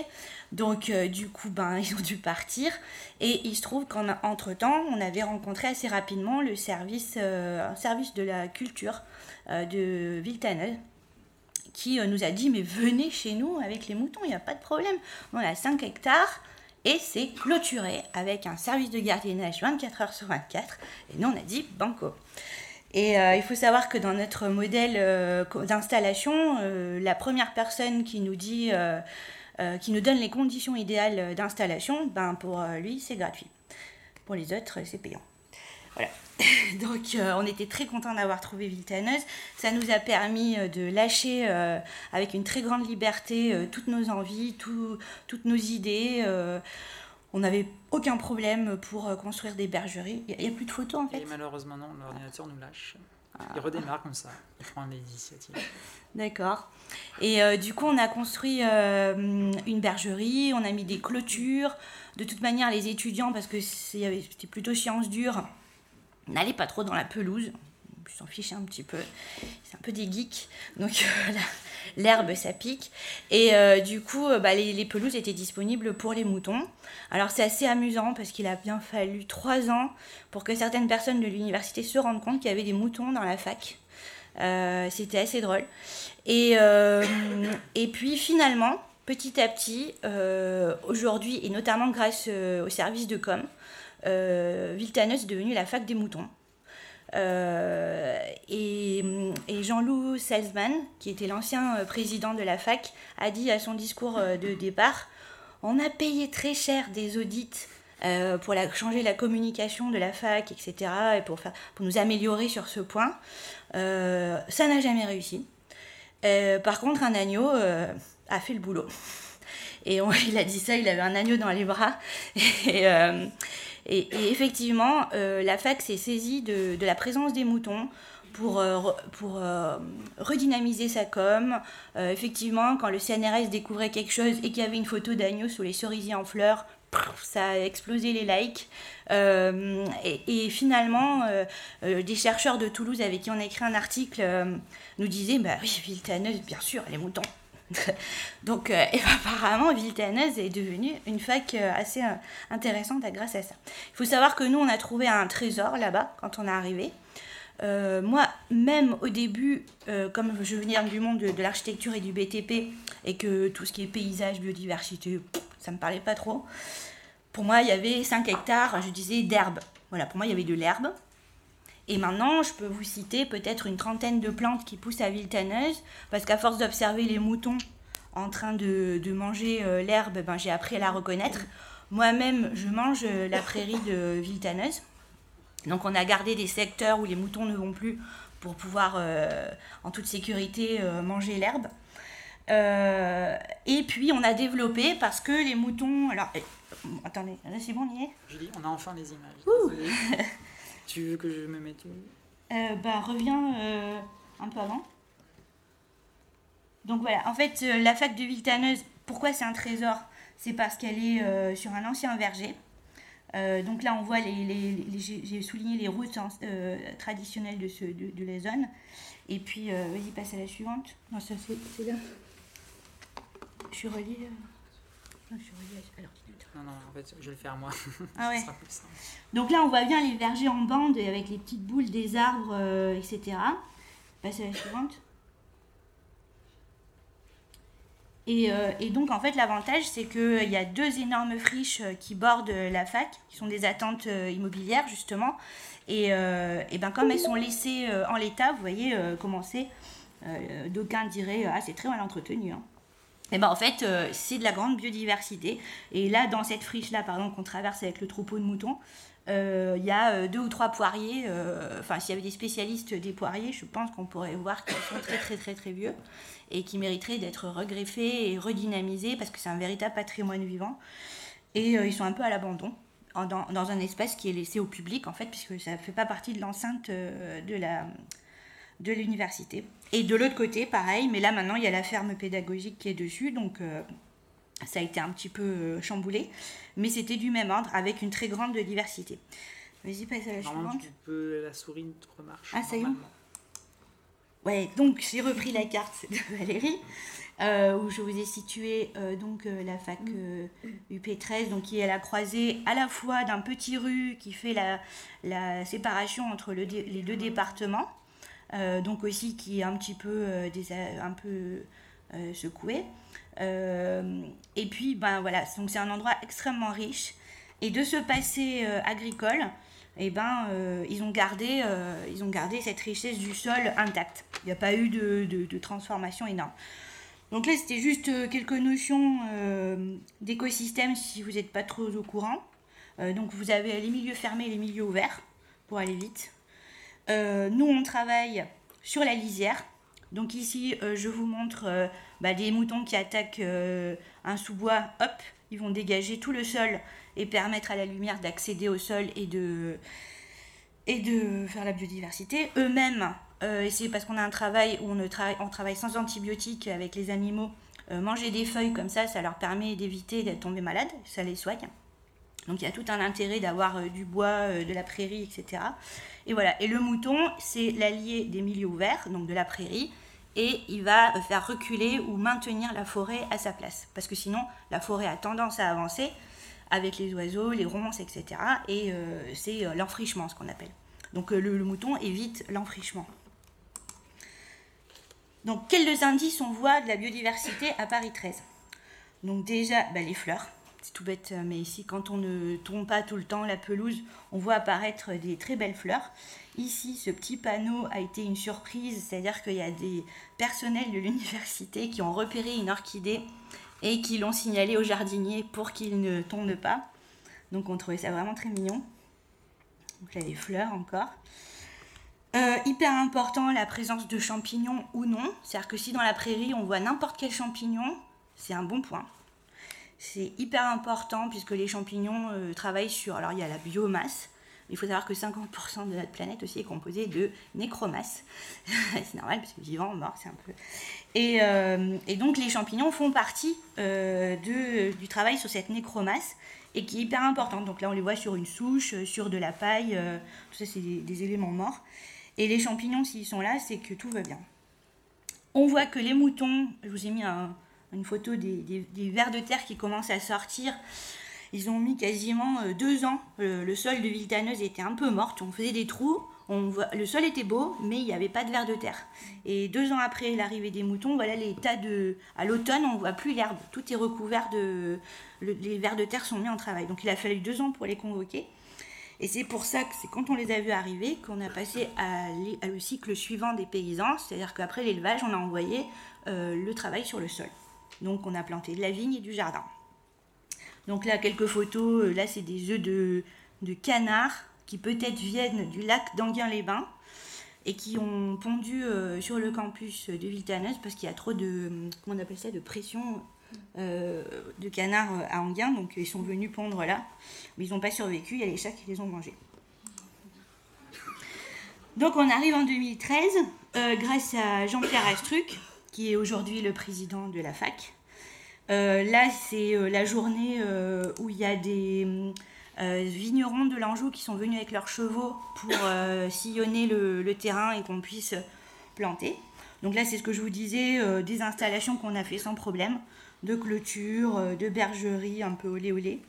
Euh, l'université nous a très gentiment prêté l'instincteur qui est juste accroché à la bergerie. Donc euh, les moutons sont partout dans le campus. voilà, ils vont, ils viennent, ils se, ils se promènent. c'est plutôt bien accepté. on a inventé une nouvelle toponymie de la fac euh, qui nous permet entre nous de savoir où sont les moutons. Ah, mais tu les as mis au pré-machin, au truc bordel. Et alors, du coup, euh, on sait exactement où sont les moutons. Et on s'est inventé des, des noms d'endroits, mais euh, c'est propre à l'association. Je veux dire, la fac n'est pas du tout au courant. Genre, le Mont Luzerne, tu dis ça à l'administration, je pense qu'ils ne savent pas du tout de quoi ça parle. Hein. Niki de Saint-Phal, c'est pas des vrais, hein. c'est des sortes de statues qui, nous, à nous, nous évoquent Niki de Saint-Phal, mais c'est pas de Niki de Saint-Phal. Voilà. Mais euh, si, l'Arlequin, l'Arlequin, c'est la prairie qui est juste en face du restaurant des étudiants. Voilà, et vous voyez, euh, alors je montre avec mon doigt, mais là, ici, c'est là où on a planté les vignes. Ici, c'est là où on a planté le jardin, et là, c'est la pépinière pour faire pousser les, vignes. Ici, on a la grande extension, c'est une prairie qu'on va faucher régulièrement à la main. Euh, ici, c'est le parc principal de la bergerie. petite instinction. Et ici, c'est deux endroits que j'adore à la fac qui sont les pruniers et ici les pommiers. Voilà. Je vous montrer après. euh. Donc voilà quelques exemples de pâturage des moutons euh, dans la fac. Euh, et à l'extérieur aussi, parce qu'on voit, il y a le chantier de la bibliothèque, de la nouvelle bibliothèque qui est là, et, euh, le tramway qui passe. Et nous, on s'est faufilé entre les barrières de chantier et tout ça. Ici, bah, là, vous voyez, euh, là, c'est le site de Viltaneuse. Là, c'est euh, notre nouvelle implantation, parce qu'après 2013, on- on- il y a deux ans, on est arrivé au parc Georges Valbon. Et là, vous voyez, c'est tous les parcours que font traditionnellement les moutons sur le territoire de pleine commune. Du coup, on peut dire que nos deux réserves de biodiversité, que sont Viltaneuse et euh, le parc Georges Valbon, bah, les moutons, ils vont transporter euh, ce qu'ils ont acquis, dans, ces sites-là, dans leur laine, dans leur crotte, et ils vont l'éliminer un petit peu partout, diffuser. Donc si les, trames vertes et bleues euh, étaient euh, vraiment super bien aménagées pour les moutons, eh ben, on pourrait continuer et augmenter la biodiversité dans ces voies-là. Donc là, les pommiers. Euh, donc voilà une histoire oubliée. Bon, c'est peut-être une anecdote, on s'en fiche. En fait, euh, c'est marrant parce que alors, si vous avez vu, là, il y avait une rue, une rue qui partait en plein milieu. Du coup, ces pommiers ont gardé la, la perpendiculaire euh, à cette euh, ancienne rue qui a été effacée par la fac parce que le, plan a fait faire une déviation par une autre route. Et comme ils ont gardé cette euh, implantation perpendiculaire, je me dis, est-ce que c'est pas les archis de l'époque qui ont gardé cet alignement d'arbres pour rappeler le passé des vergers Euh, Et du coup, est-ce que ces arbres euh, sont de cette époque-là, donc porteurs d'un patrimoine génétique ancien et les pommes qu'on mange sont vraiment anciennes, enfin tout un patrimoine qui mériterait d'être rénové. On n'en sait rien, on n'a pas d'historien, il n'y a pas de... Enfin voilà, on ne sait pas. Et euh, les gens de la fac ne savent pas non plus, parce que comme dirait Monsieur Astruc, notre boulot, euh, c'est la recherche euh, et ce n'est pas euh, le jardinage. Donc, euh, donc chacun son boulot. mais, euh, mais ça empêche, nous, ça nous tracasse, cette histoire de pommiers. À chaque fois qu'on les voit, on se dit, mais d'où ils viennent euh, Voilà. Donc ça, c'est les prunes. Euh, sachez qu'il y a peut-être euh, 200 kilos de pommes qui tombent et personne ne les ramasse euh, à l'université. hein. Nous, nous, on est étonnés hein, de, voir ça. hein. Et une fois, on était en train de poser les cajots au bord du, chemin pour les récupérer. Et là, il y a une dame qui me dit Ah, je peux vous en prendre bah, euh, je- vous, travaillez là depuis combien de temps? Et vous n'avez jamais ramassé de, pommes Elle me dit mais non, mais je les voyais, mais euh, vous comprenez, il y a des orties, donc euh, je ne suis pas allée. Ben, Je lui dis vous n'aurez pas de pommes. non mais enfin on est, on serait, rémunéré, je ne dis pas. voilà. Donc ici, euh, donc les, les- voilà, une magnifique photo des chevaux avec les cerisiers en fleurs. Euh, euh, la coopérative des centaures qui travaille à faire les sillons, là, ils tracent les premiers sillons dans la prairie qui n'a jamais vu un agriculteur depuis 40 ans. Ici, euh, alors je sais pas si ça se voit trop bien, mais là, là on voit bien la texture aérée noire du sol qui a repris vie dans le jardin. Euh, voilà, une brouette, ça c'est nos premières récoltes, on n'avait pas encore euh, retourné la terre. Et puis ici, le premier travail d'amendement, donc on a travaillé euh, en labour sur une certaine partie, après on a arrêté parce qu'en en fait ça sert à rien, les chevaux ont travaillé un peu pour rien, parce qu'en fait le paillage est en fait accumulé et accumulé et accumulé de la matière, a réveillé les vers de terre qui ont fait tout ce travail de très fin de, re- de remuer le sol et de, de l'aérer sans que en fait euh, c'était beaucoup plus doux et beaucoup plus fin comme travail que le gros labour qui en fait euh, a servi à rien à part à relessiver le sol et à re- faire une ségrégation entre bon bref. Donc c'était pas cool. Et euh, donc on a mis ces premières euh, trucs. Donc là c'est des on a fait des couvres avec euh, des plantations de moutarde euh, là les courges. Ah, là il me manque une photo. Bon donc ça c'est la pépinière avec les premières vignes ça c'est l'entretien à la foche et donc qu'est-ce qu'on y gagne dans tout ça? Bon alors nous, euh, enfin je pense que l'université, euh, à proprement parler, ne sait pas exactement ce que nous on trafique dans la fac. Euh, bon, ils voient bien qu'il y a des tomates, des potirons, des moutons qui vont, qui viennent, etc. Mais c'est vrai que les gens restent toujours au bord du champ, ils viennent pas à l'intérieur et c'est pas faute d'avoir fait de la com sur euh, que tous les midis ils pouvaient venir jardiner avec nous, euh, qu'ils pouvaient être adhérents à l'association, qu'ils étaient largement invités au barbecue, euh, etc. Enfin, non, les gens restent dans un rapport Ah, ça va les bergers? Oui, oui, ça va. Alors, et le petit handicapé, il va mieux? Ben oui, ça va. Et voilà, on reste sur du bonjour, au revoir. Mais ils, voilà, ils sont très attachés au fait que les moutons soient là. Donc bah, nous, on s'en met plein les poches, j'ai envie de dire. Euh, alors, ici, c'est notre première récolte de vin euh, de l'année dernière. Euh, là, c'est ce que je vous disais, donc la consommation de la prairie, en fait. là, que j'ai fait en ma recette préférée en petite salade de riz tiède, parce que ça révèle toutes les saveurs des plantes de la prairie. On gagne bah, évidemment de la viande. Hein. Euh, et, aussi, bah, ça on n'y pense pas souvent, mais le premier produit que produit un mouton, c'est du fumier. Et ce fumier, évidemment, vous imaginez bien, va partir directement euh, dans, le, dans le jardin. Alors, ce que la fac, donc, a, ce que je disais tout à l'heure, a vraiment euh, gagné, c'est un plan de com. Puisque grâce aux moutons, on parle bah, évidemment du territoire complètement différemment, et notamment de la fac Paris 13. donc, vous voyez, quand même, c'est pas, pas rien. Le monde la croix. BFM TV. Euh, Demain la ville, c'est le magazine de Bouygues en fait. Euh, et donc euh, voilà, c'est vraiment quelque chose qui est devenu un marronnier. Et bien voilà, et donc ça c'est les, le personnel de la fac qui est assez fier de ça, qui est le service de com qui a déliré un petit peu avec les moutons. Et on voit passer des étudiants avec des t-shirts moutons, des mugs moutons, des clés USB moutons. Euh, et, même, il paraît que dans d'autres facs euh, de France, on achète aussi ces produits euh, qui sont bien sympathiques. Donc, voilà. un dernier mot par rapport à ce que viennent de dire mes prédécesseurs. en France, on a une habitude de mettre tout l'argent dans l'installation, dans, dans la création, l'investissement. là, il s'agit de gestion. Euh, on changerait la donne à plein de niveaux si on pensait avant tout à la gestion dans le temps, euh, plus que à comment on va construire, etc.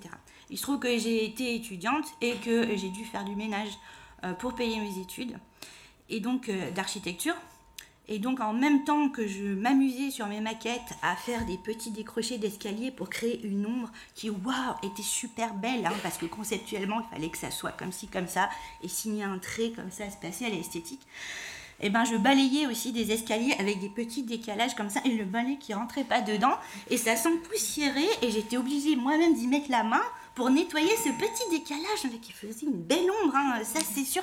Et donc j'étais en mon lieu et place de voir qu'est-ce que c'était que de la gestion et qu'est-ce que c'était que de la conception.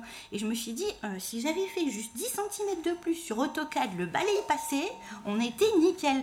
Sauf qu'on passe à un autre euh, truc, ah oui, mais là, il y a quelqu'un qui peut mettre son pied, alors on va mettre une grille, ah, ben il n'y a plus l'ombre, enfin... Voilà, je vous en passe, vous devez gérer ce genre de problème à mon avis assez régulièrement. Mais euh, voilà, et pour les espaces verts, en fait, c'est la même. Or, il y a une solution les espaces verts, et on le voyait très bien sur les images euh, de la pelouse là avec les buis euh, bien taillés, les espaces verts ils viennent d'où? Ils viennent de Louis euh, le roi Soleil qui voulait montrer à la face du monde, quand même très égocentrique comme histoire, qu'il maîtrisait la nature, qu'il était le roi de la nature, que quand même quand lui décidait, les buis se mettaient en spirale. Et ça, comme dirait notre très cher président de la République, ça nous coûte un pognon de dingue. Alors qu'il y a des gens qui savent faire depuis 10 000 ans une gestion productive des espaces qui s'appelle l'agriculture.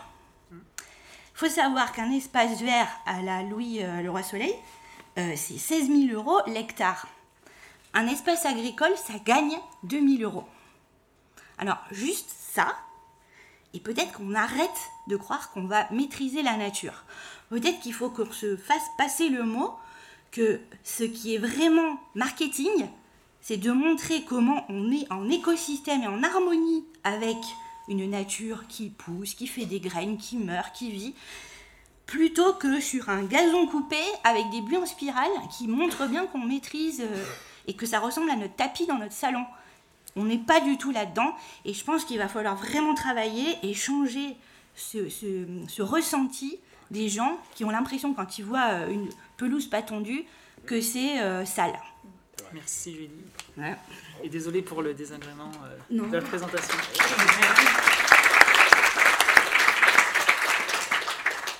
merci pour ces trois présentations qui, je pense, étaient très complémentaires et montrent euh, un élément qui m'est cher, à savoir que la présentation de l'écologie et de la biodiversité n'est pas qu'une contrainte, il peut être utilisé pour créer du lien, redécouvrir un territoire quand on fait un peu d'archéologie de ce qui était le site avant, et surtout de communiquer et de rendre le territoire plus attractif. Je propose qu'on ouvre tout de suite peut-être aux échanges et aux questions euh, qui ne manqueront pas de tomber, je suppose. La première est la plus dure à chaque fois. Qui se lance Madame?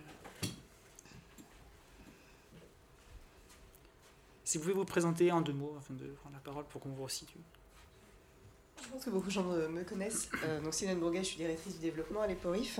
Moi j'avais juste une question par rapport à la première présentation. C'est, vous avez parlé de l'élaboration du PLUI, PLUI, mais comment vous avez associé les universités à l'élaboration du PLUI, qui actuellement est en cours euh, enfin, qui a été arrêté. euh, effectivement, donc on a travaillé sur le PLUI et on, et on y a travaillé très très vite en fait.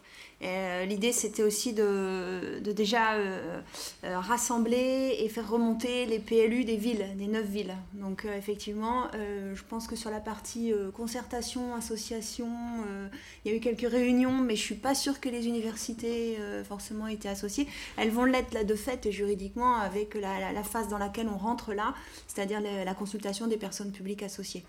Euh, mais c'est vrai qu'en amont, euh, ça n'a pas forcément été, le cas. Et du coup, pour faire remonter euh, les questions propres aux intervenants desquels vous faites partie sur le territoire, ben, on, a, on a travaillé, ceci dit, avec chacun de nos chargés de mission à l'aménagement qui connaissent bien les, les, tenants un peu les aboutissants et les, volontés des, des, partenaires sur le territoire. Mais effectivement, il n'y a pas eu d'association, à mon sens. Hein. je ne pilotais pas le projet, mais je ne pense pas qu'il y ait eu d'association formelle des, des universités mais elles vont l'être là, de toute manière là.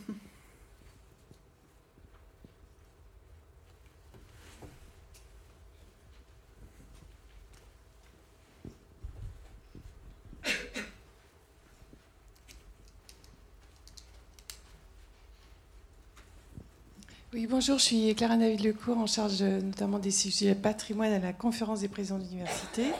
Bon, déjà, je confirme quand Jolou Salzman était président de la CPU, euh, il était très très fier de, cette expérience.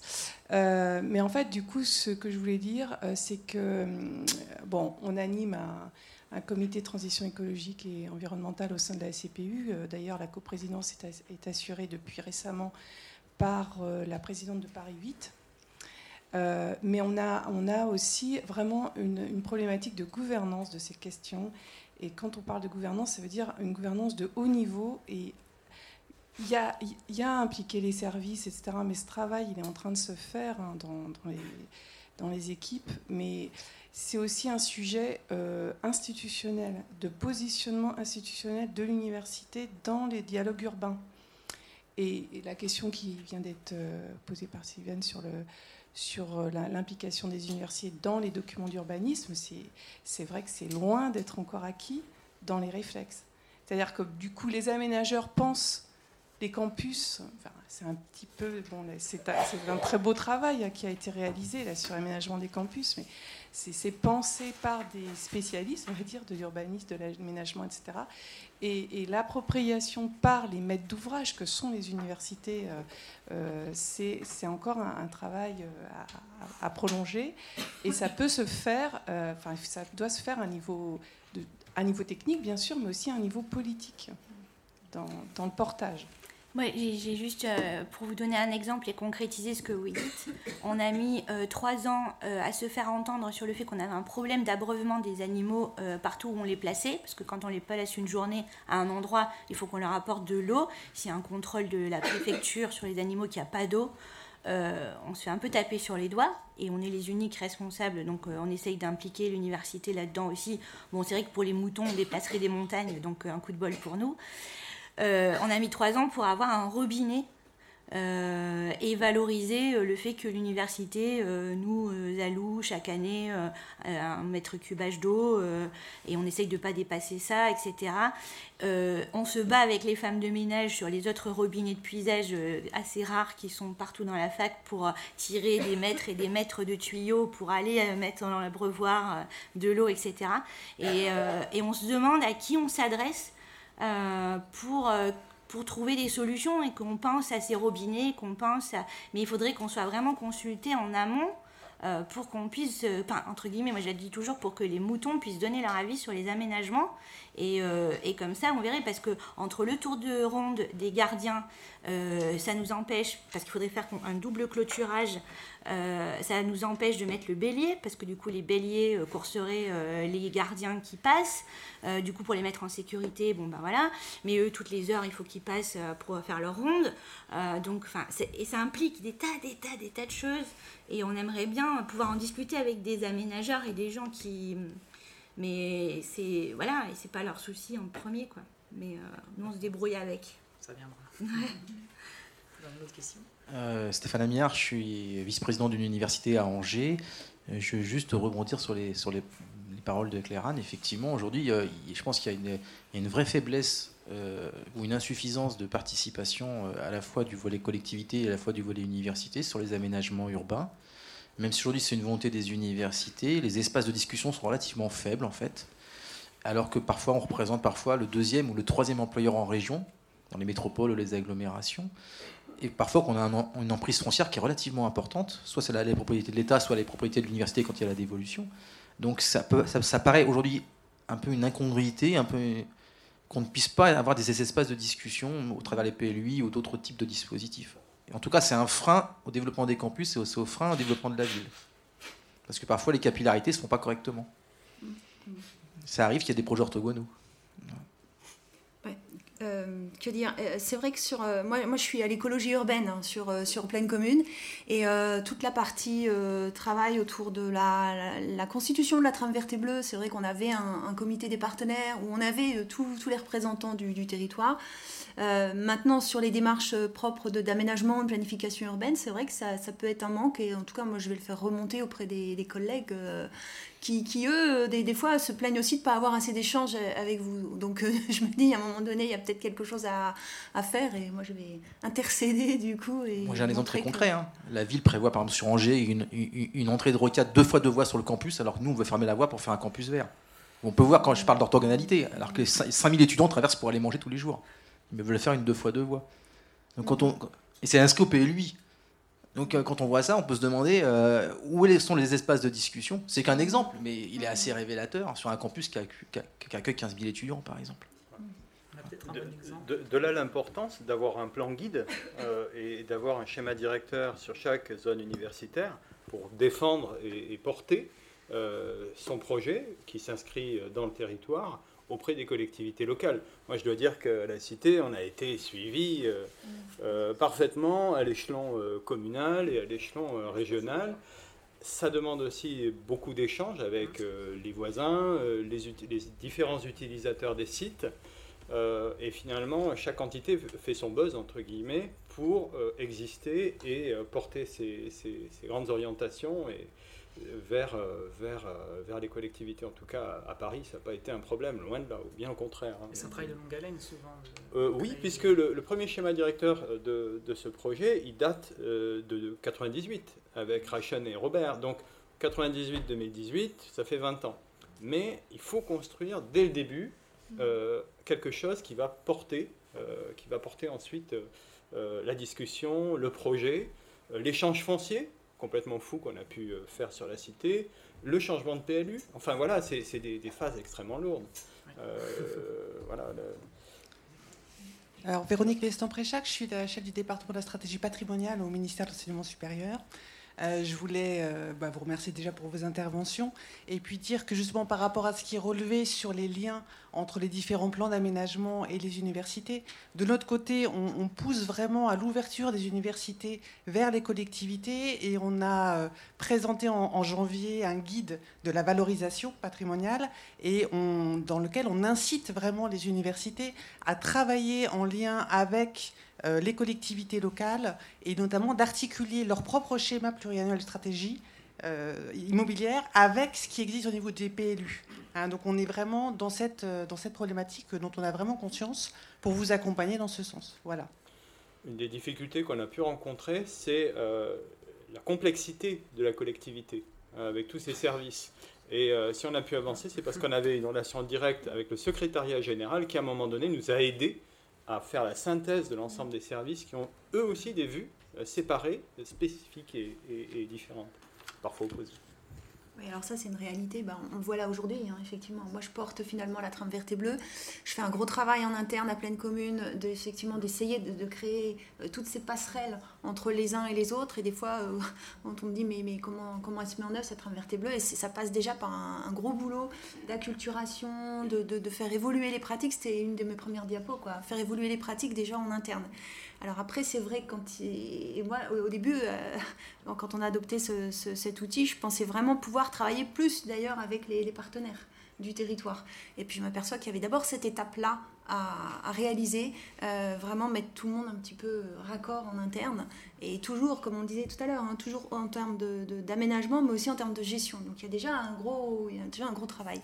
Mais, mais c'est vrai que je, je, regrette d'ailleurs euh, aujourd'hui de, m'apercevoir qu'on n'est pas assez euh, à travailler avec vous comme, euh, comme avec d'autres. Hein. On, a, on, a, on, a, la particularité en plus comme territoire à pleine commune d'avoir vraiment très peu de fonciers en, propre. on a beaucoup d'implantations du département, de la RATP, des SNCF Réseau.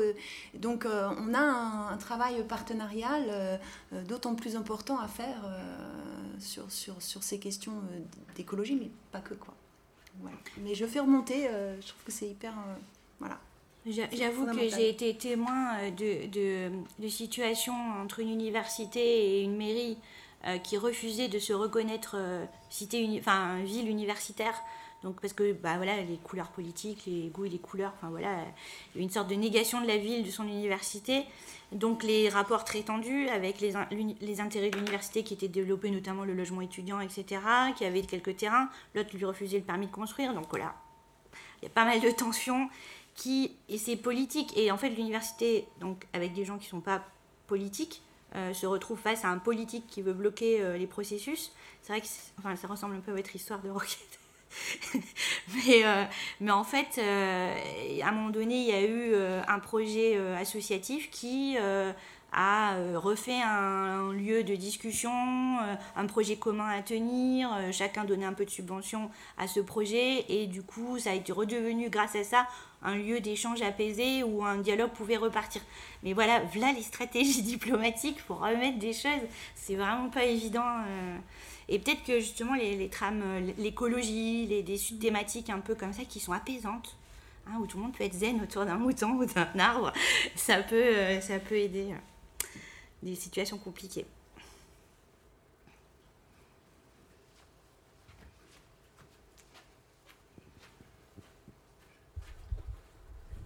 Je voulais juste rebondir sur le sujet, euh, déjà parce que euh, vos, questions tournent autour aussi de, l'objet même du guide qu'on a réalisé, c'est-à-dire qu'on avait ce souci et qui a été révélé par un, atelier qu'on avait fait en démarrage de travail sur le, sur le guide, où les questions qui étaient remontées, c'est le manque d'ingénierie de compétences à l'intérieur même des universités pour pouvoir s'intégrer dans des politiques euh, d'aménagement urbain ou pouvoir peser par leur projet, la nécessité d'avoir une vision globale sur leur site et un projet à long terme pour pouvoir justement négocier par rapport à ce projet. Et euh, quand on a fait le guide, on a, fait quelques tours euh, de, de visite de terrain. Et là où les projets pouvaient avancer et où les universités étaient vraiment partenaires dans les, dans les projets de territoire, c'est par exemple, on le cite souvent, le, cas de Grenoble, où il y a eu très en amont sur le site une réflexion du site, euh, l'université qui s'est positionnée en véritable maîtrise d'ouvrage pour faire son projet, et du coup, dans l'élaboration du PLU, et là du PLU à l'échelle de la métropole, il y a un poids qui, pèse sur cette réflexion. Donc c'est un double mouvement, c'est une montée en compétences. Nous, on essaye d'y contribuer euh, à petite échelle en donnant des éléments par le travail qu'on a fait dans le guide. C'est une ouverture des, territoires je trouve que l'idée de, quoi, le, fait de dire que les villes se reconnaissent comme villes universitaires, c'est déjà un pas en disant l'université apporte quelque chose à la ville. Et c'est pas juste un élément posé là et qui sur un territoire. Il y a vraiment une, une relation à faire entre les deux. Euh, évidemment, le résultat de l'atelier qu'on avait fait avait vraiment marqué ce, manque de, lien euh, qui reste à, construire euh, complètement. On prend peut-être une dernière question avant de passer à la suite. Euh, c'est pas une question en fait. François Rio, délégué général de l'Association des villes universitaires euh, de France. C'est vrai qu'on fédère 80 collectivités de, toute taille, euh, ni Angers ni Villetaneuse d'ailleurs, mais le PT pleine commune par contre, et la ville de Paris. c'est vrai qu'une collectivité c'est compliqué et une université c'est aussi compliqué. Donc en fait il y a une connaissance mutuelle qui doit se construire à travers des relations interprofessionnelles et puis des démarches un petit peu proactives.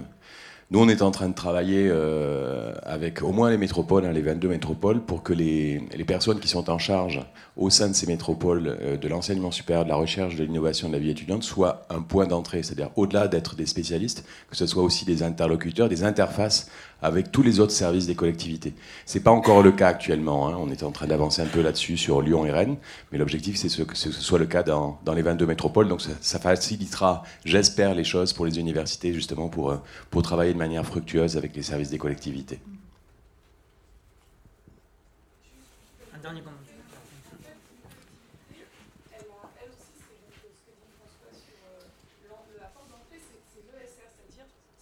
le cœur de métier de l'université, c'est la formation la recherche. Donc on y discute des sujets d'innovation, de programmation de la recherche, de stratégie de la recherche, etc. Mais l'université, quand elle passe au stade d'être un aménageur potentiel, à ce moment-là, c'est d'autres services, c'est les services urbanisme, etc. C'est la culture de l'aménagement. Et il n'y a pas ces passerelles. Et côté euh, université, c'est aussi le découpage de, notre mode d'enseignement, enfin de, l'organisation d'enseignement supérieur et de la recherche en France, qui fait qu'au sein même des universités, on n'a pas tellement, on n'a quasiment pas les, écoles d'archi. Euh, l'ingénierie, elle est beaucoup dans les écoles et que c'est un peu plus au sein des politiques de site donc, et des regroupements où là, on peut aussi avoir une sensibilité, y compris dans l'expertise des présidents. De, parce que quand vous, moi, quand je parle aux présidents et que je leur dis PLU, Scott, euh, trame bleue, trame verte, on vous répond parle... physique quantique. Je, leur parle chinois, quoi. Donc, donc j'ai fait l'expérience, donc c'est vraiment vécu, hein, euh, en disant euh, on, va, on a un rendez-vous à la fédération des Scots. Euh, Scott, c'est quoi ça Voilà. Donc vraiment, il y a, y a, aussi bah, un apprentissage hein, qui va se faire. Et alors, pour le coup, par rapport à Grenoble, c'est vrai que les plans campus il y a des gens qui, ont piloté les plans campus. Les plans campus, ben, Condorcet, c'est un, investissement en plan campus. Ça a permis euh, aux universités de se doter de compétences et donc d'avoir aussi une capacité de dialogue euh, avec les collectivités. donc c'est vrai qu'on n'est plus dans des services bâtimentaires au sein des universités qui font de la gestion au jour le jour, mais on, peut commencer à étayer des équipes de développement de projets de campus. Donc on avance. On a besoin de communiquer vraiment beaucoup pour avancer dans les deux mondes. Bon bah, euh, je, vous remercie. On va faire une petite pause de 10 minutes, puis on va euh, passer à la deuxième table ronde sur les questions de sécurité et sûreté.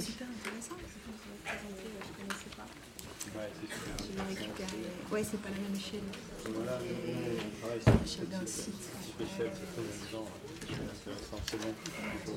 Bravo pour votre présentation. Vous avez des gens qui savent faucher C'est bien. Ouais. Moi, je faucher. Et bah oui, on vous invite à la fête des foins au parc Georges Balcon quand vous voulez. On a une calèche cheval qui vient chercher les foins et tout, et ça fait plaisir à tout le monde. Les adultes qui fauchent et les enfants ils chargent le foin dans la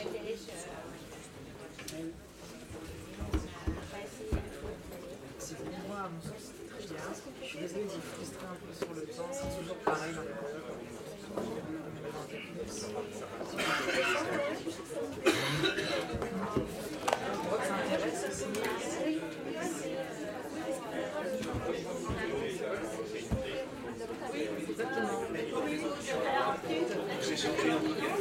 Et bah, on va faire ça, on passera à la présentation du coup euh, à part. Non, mais c'est pas, euh, alors après, avec le code qu'on a eu là.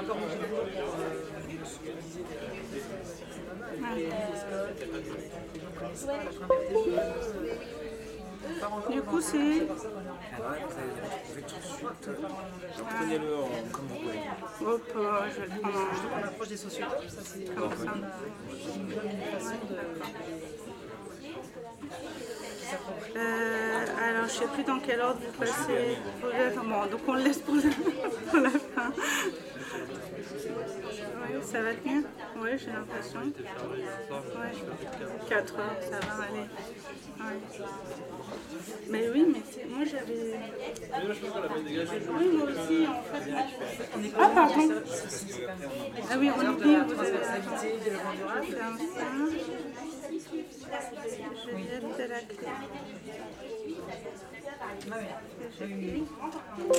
Ah. Alors, euh, je ne l'ai pas copié. Oui, oui, je, reviens, je vous la redonne, hein, la clé. J'ai peut-être pas mis sur le bureau, effectivement. Ce PC. Euh, ça.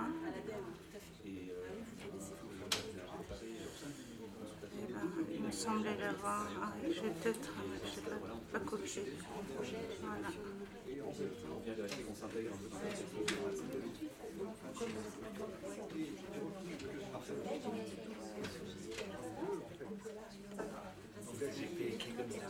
Oui Non Ah non, après ça peut bloquer les, les clés. Ah bon Ah, on sait jamais. Ouais, Moi, je le fais de façon. Oui, oui, toujours. Sauf, je crois qu'avec les, les nouveaux ordinateurs. euh, Mais oui, mais en fait, la pro- protection, c'est qu'il me dit, bah non, le, le- le programme est en cours, en fait. C'est- Je pense que c'est juste à cause de ça. Quoi, je pense De rien, merci. Ce qui est difficile, c'est de penser que c'est le turnover un peu inhérent à notre fonction. C'est faire la interlocuteur change beaucoup. Il y a le mandat de présidence, le placement. Et après, dans les services supports, les directeurs du patrimoine qui estiment pas tous se divisent.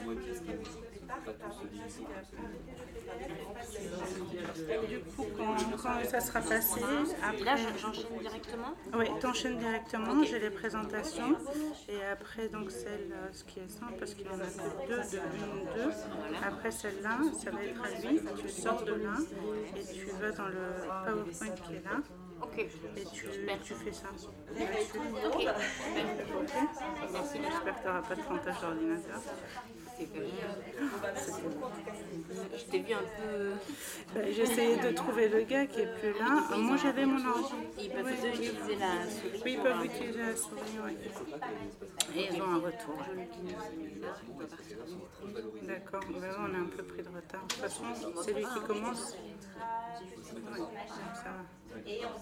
Bon, ça va, oui, parce que j'ai raccourci la pause à 10 minutes.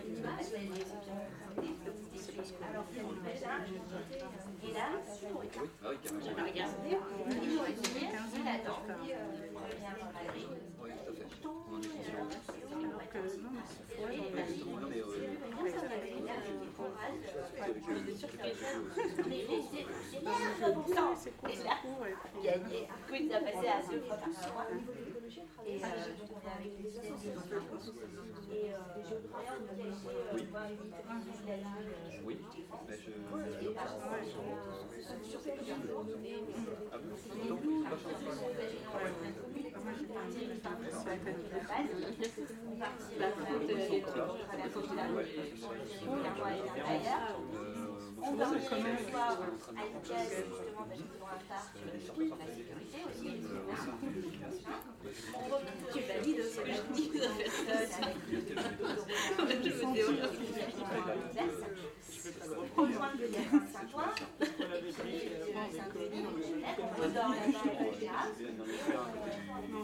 Un petit parcours comme ça, qui est à arrêts. Et c'était purement géographique, partagé par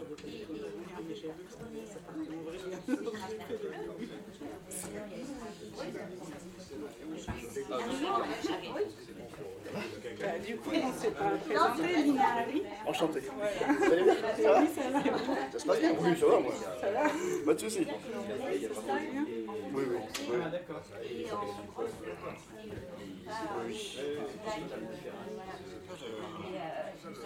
Ah, À part le petit problème technique qu'on a eu, alors là, la catastrophe. Vous l'aviez pas vu Mais en fait, c'est, euh, au début, ça avait dit on va faire un arrêt. donc j'ai dit Oui, non. dans une heure.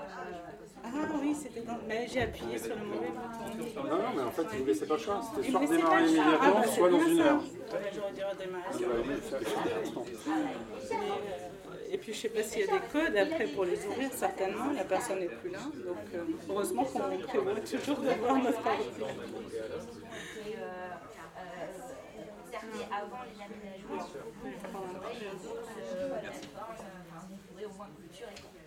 Et, euh, et donc on n'a que des petits sages, donc c'est impossible, on ne va on ne va pas. euh, voilà, mais je pense. Alors après, il faut voir aussi le résultat de, euh, dire, de l'analyse euh, écologique suivie par le naturelle. euh, et est-ce que les abeilles et les moutons vont révéler quelque chose euh, voilà. Et après, à Paris 8 aussi, je ne l'ai pas dit, mais on a mis en place avec une école, enfin une classe de géographe qui travaille sur la pédagogie et le sol. Euh, pareil, avec une de euh, Rubenus euh, la moitié. euh, Critiquez pas trop, je suis directeur du patrimoine de Paris 8. ah mais non, mais oui, bah oui, mais je. Et euh, on, a accumulé dessus des matières euh, on a ramené des on a ramené etc. Et c'est notre plan qui a remis en place le, truc, et maintenant on va voir ce que ça donne. C'est pas mal. C'est vrai, ça a fait une bientôt. Au revoir. Là, c'est vert. dégradé C'est vert. C'est pas complètement dégradé.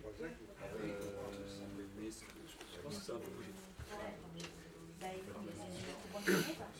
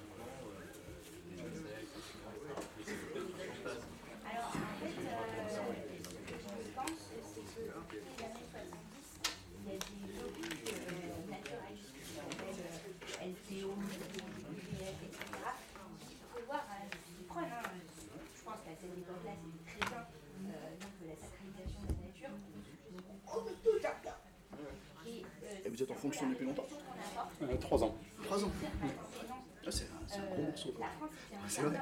Non, mais c'est quand même. Moi, j'habite pas loin. J'habite à côté de- en Corse.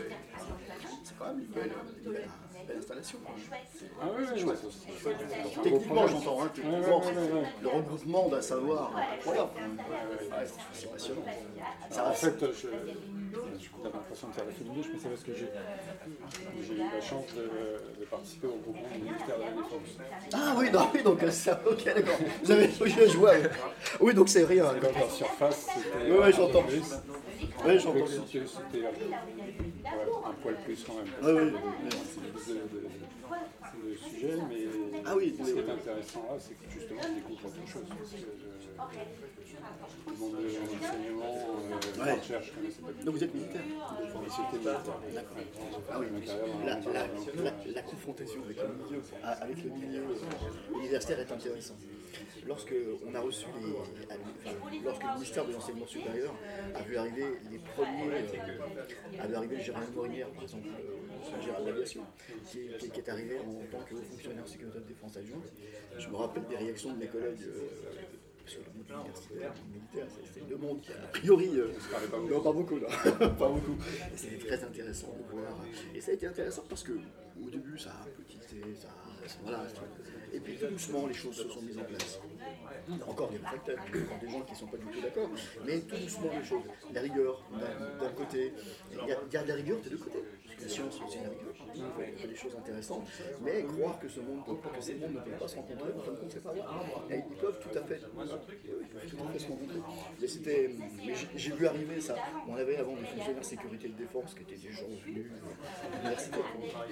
Et d'un seul nous a mis des militaires, des anciens militaires. Euh, le rigueur est plutôt sympa.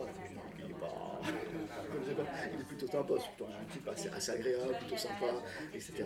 Euh, donc pas, pas quelqu'un d'obtus, etc. hein, c'est l'image qu'il pouvait avoir du militaire. Mais malgré tout, je me rappelle de toutes les discussions, des trucs. Dès qu'il faisait quelque chose, forcément, les, gens disaient systématiquement le contraire. C'était obligatoire, rien de constructif. C'était en opposition systématique. Ce qui fait que le, fonctionnaire sécurité de défense du ministère de l'enseignement supérieur a mis du temps à s'installer à cause de, certains collègues qui étaient très réfractaires et plutôt que de co-construire, dit non, non, il n'y a rien à voir avec ça, etc. C'est- C'est deux mondes très particuliers. Moi, pas connu parce qu'en fait, euh, j'ai été recruté euh, pour l'expérience que j'avais dans la conduite d'un projet. Et puis, euh, je pense que le côté euh, militaire rigoureux, à la limite, les intéressait parce qu'ils avaient envie justement qu'il y ait un certain tempo qui soit respecté, que les décisions soient prises. Bien sûr. Qu'on aille au bout Ah, des choses. On était pas habitué à les universités à laisser les choses dans l'état. Souvent, En fait, euh, C'est plutôt favorable. Ouais. Dans l'idée, euh, l'idée était bien avant celle du projet de développement du ministère. Et euh, on avait terminé euh, avant, parce que j'ai quitté le, poste que au ministère, euh, c'était, euh, le déménagement était en cours. D'accord. Donc on avait la chance de participer depuis euh, l'idée initiale jusqu'à, jusqu'au déménagement. D'accord, d'accord. Vous avez suivi. Ah oui, très bien. Ouais, c'est bien. On va commencer. C'est C'est bien. une grande chance. Je suis là, tu veux. Excuse-moi.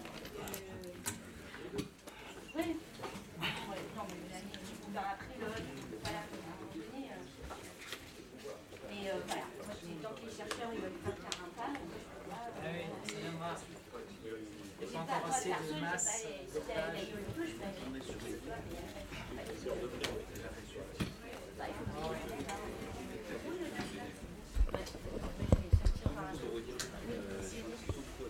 Vous avez besoin de ça du coup Euh, oui.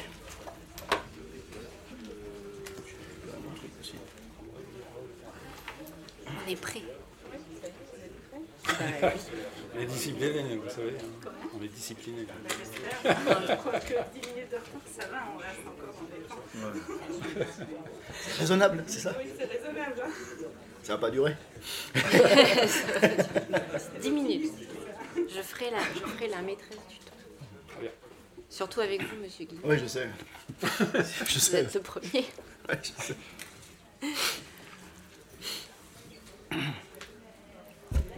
On attend. Il y a encore.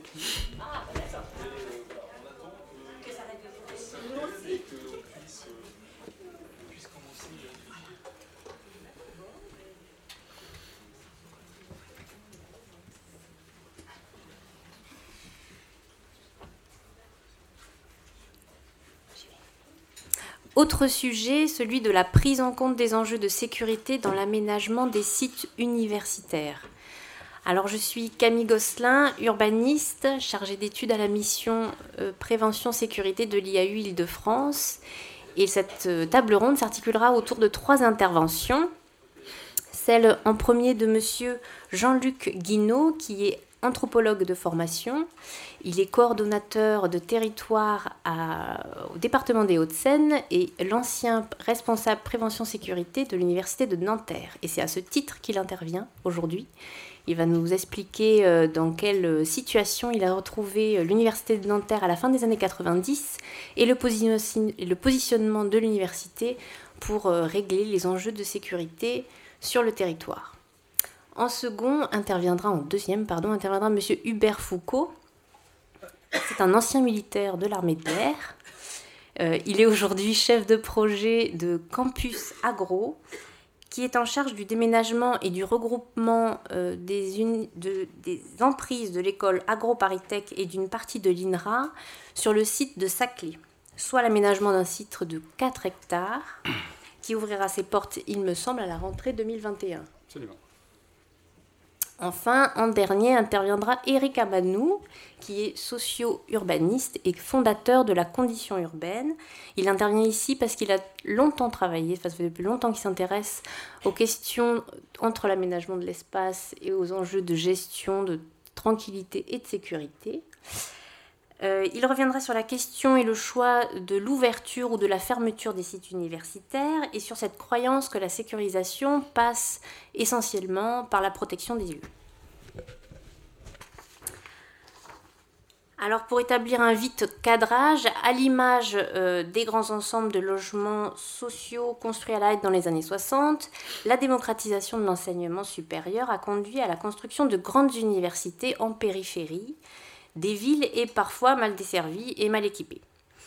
En découlent des problèmes de cohérence urbaine, euh, d'enclavement, de qualité, d'usage et recoupant des enjeux aussi de tranquillité et de sécurité. Depuis plusieurs décennies, euh, les politiques ambitionnent de réconcilier les universités avec la ville en favorisant l'implication des collectivités locales. Malgré cette volonté d'intégration dans le tissu urbain, les campus restent des territoires spécifiques et notamment du point de vue de l'exercice du pouvoir de police. En deux mots, du point de vue de la réglementation, la loi prévoit un régime de police spéciale pour les universités qui bénéficient de la franchise universitaire, un héritage médiéval qui confie les pouvoirs de police au président de l'université, qui détient seul la faculté de demander l'intervention des forces de l'ordre sauf en cas de flagrant délit, de catastrophe ou sur demande du procureur de la République. Donc les enjeux de sécurité sont alors l'occasion de réinterroger les liens qu'entretiennent l'université avec le reste de leur territoire d'implantation. Le renforcement de la sécurité dans l'université et notamment le contexte actuel de lutte antiterroriste passerait-il obligatoirement par une fermeture des sites universitaires au détriment du lien avec leur quartier de proximité. La prise en compte des enjeux de sécurité serait-elle toujours perçue comme une contrainte ou ne s'étale pas finalement une opportunité pour retravailler le rôle social de ces équipements si spécifiques? Nous allons essayer de répondre à certaines de ces questions. Et pour débuter, je donne la parole à Monsieur Jean-Luc Guinot. Bonjour à tous et à toutes. Euh, voilà, donc Jean-Luc Guinaud, comme vous l'a dit, je suis anthropologue de formation et ma spécialité c'est l'agression et la violence. Je, suis habitué à, je, suis habitué à user mes chaussures dans les, dans les régions hostiles. Et donc, euh, je suis arrivé un peu par hasard à l'université de Nanterre il y, a, il y a 20 ans, un peu plus de 20 ans maintenant, euh, parce qu'il y avait une problématique très, très particulière. Je ne sais pas si vous connaissez ce, campus, il a toute une histoire, il y a, vraiment tout un travail. Et euh, dans les années, fin des années 90, début, début 2000, on était dans une situation où il y avait 200 agressions par an, où il y avait des viols sur le campus, où il y avait des choses absolument, absolument effrayantes. Et j'ai rencontré le président de l'université qui m'avait demandé de, passer le voir et il m'a dit voilà, moi je, vous, connais un petit peu de réputation, etc. J'ai un, un, peu bizarre et tout, vous avez des idées un peu curieuses. Euh, ce, que, je, voudrais vous demander, c'est euh, d'assurer la tranquillité et la sécurité de ce site, mais attention. Je veux absolument que les traditions universitaires d'ouverture soient respectées. Il est hors de question de fermer ce campus. Il est hors de question de nous enfermer pour étudier et pour enseigner et pour étudier. Donc débrouillez-vous, trouvez une solution. Euh, donc, et puis je suis parti, puis il m'a rattrapé en me disant, au fait, j'ai pas un sou, j'ai pas d'argent du tout. donc, donc débrouillez-vous encore plus. Bon, ben, je me suis dit, euh, voilà, c'est la réalité universitaire, on est dedans. Euh, on est dedans. Et donc, l'idée, l'idée globale, parce que j'ai 10 minutes, je, voilà, je peux faire plus, mais j'ai 10 minutes. L'idée globale, c'est puisqu'on ne peut pas repousser la délinquance, eh ben, on va la faire venir. Et on va l'absorber et nous, université, avons la capacité d'absorber cette délinquance. Donc c'est le projet Kéros que je vais vous présenter tout de suite. Alors, euh, je, je, fais vite, je vois que je suis poussé. Non, non, non, non. c'est pas grave, c'est pas grave. Euh, vous avez la, la violence, de toute façon. Vous avez la souris, là. Vous pouvez choisir les... Non, alors voilà, c'est, on est vraiment en, tissu urbain. Euh, ça, c'est l'université, je, je, vais, je vais très vite là-dessus, comme une grosse université, hein, qui, qui, est qui est installé à Nanterre. Un campus dit à l'américaine quand même un petit peu. Vous avez, euh, vous avez, ici, les, vous avez ici le Crous qui se situe sur le, sur le campus, une grande bibliothèque universitaire. Tout le reste, ce sont des bâtiments d'enseignement euh, classiques. Un centre sportif situé au milieu, année de construction 64. Et euh, campus dit... Alors, même les bâtiments qu'on construit maintenant tournent le dos au, au quartier, tournent le dos aux cités. On pourrait penser qu'on se dit, tiens, dans les années 60, que tous ces bâtiments, finalement, ont une ouverture sur le centre de l'université. On pourrait se dire, les nouveaux bâtiments qu'on a construits ici, par exemple, pourraient avoir une ouverture sur la ville. Non. Ils sont toujours, on est toujours en interne. Et l'ouverture ici, elle se, fait, elle se fait là, par exemple, hein, entre les deux bâtiments. Mais on ne s'ouvre pas sur, l'extérieur. C'est un peu notre façon de, faire. Mais bon, c'est comme ça. Donc la, résidence universitaire à l'époque, 1500 chambres, euh, 1100 maintenant. Euh, c'est une résidence universitaire un peu, un peu particulière parce que elle a vite été récupérée par les quartiers autour du, au, autour du campus. Non, c'est pas, c'est pas le bon. Voilà. Euh, je, vous, je, vous, trace le, le, le, cadre de Nanterre. C'est 93 000 habitants à peu près. Vous avez 43% de la population en moins de 29 ans. C'est c'est une population jeune qui bouge, qui bouge beaucoup, hors étudiants, hein, parce que là-dessus, il faut rajouter nos étudiants beaucoup de familles monoparentales, des indices de délinquance sur lesquels je ne veux pas m'étendre, euh, pas m'étendre du tout, mais c'est une ville, un, voilà, ville, euh, les, vous avez les, quartiers politiques de la ville, premier quartier politique de la ville, ici, Pablo Picasso, et le, dit le quartier du parc, vous avez le, petit Nanterre qui se situe ici, le chemin de qui, qui est ici, et l'université 1, l'université 2, qui a été regroupée maintenant avec université 1 seulement, mais euh, c'est la même chose, et le campus est juste là finalement. Il est coincé entre, entre tout ça. D'accord euh, Là, on, on, on, resserre un petit peu sur le campus. Vous avez la, la politique de la ville ici, euh, le quartier politique de la ville ici, là, ici également, et le campus, ben, il est là. Vous voyez, il est juste ici. Les 32 hectares du site sont là. Voilà. Et donc, ben, forcément, alors ici, vous avez la, la garde républicaine, que nous devons à, euh, au moment où on a installé le campus en 64 ici, le général de Gaulle a voulu installer la garde républicaine ici, je ne sais pas trop pourquoi. euh, la route nationale 314 qui, qui, est ici, les voies de chemin de fer qui sont ici, vous voyez le et, et derrière vous avez la, vous avez la 86, etc. Donc c'est un campus qui est complètement clavé en réalité. On est complètement comme ça. Et euh, chose intéressante, c'est que lorsque je me lorsque j'ai regardé ce qui s'était passé avant mon arrivée, je me suis rendu compte qu'on avait essayé de fermer ce campus. On avait essayé de le fermer. C'est-à-dire qu'il y avait déjà des problèmes, bien évidemment. Euh, donc euh, on avait essayé de mettre des murs, on avait essayé de, cloisonner ce campus. Et les habitants systématiquement cassaient tout ça. C'est les habitants qui le cassaient, c'était même pas les jeunes du quartier. C'est les habitants qui arrachaient tout ça.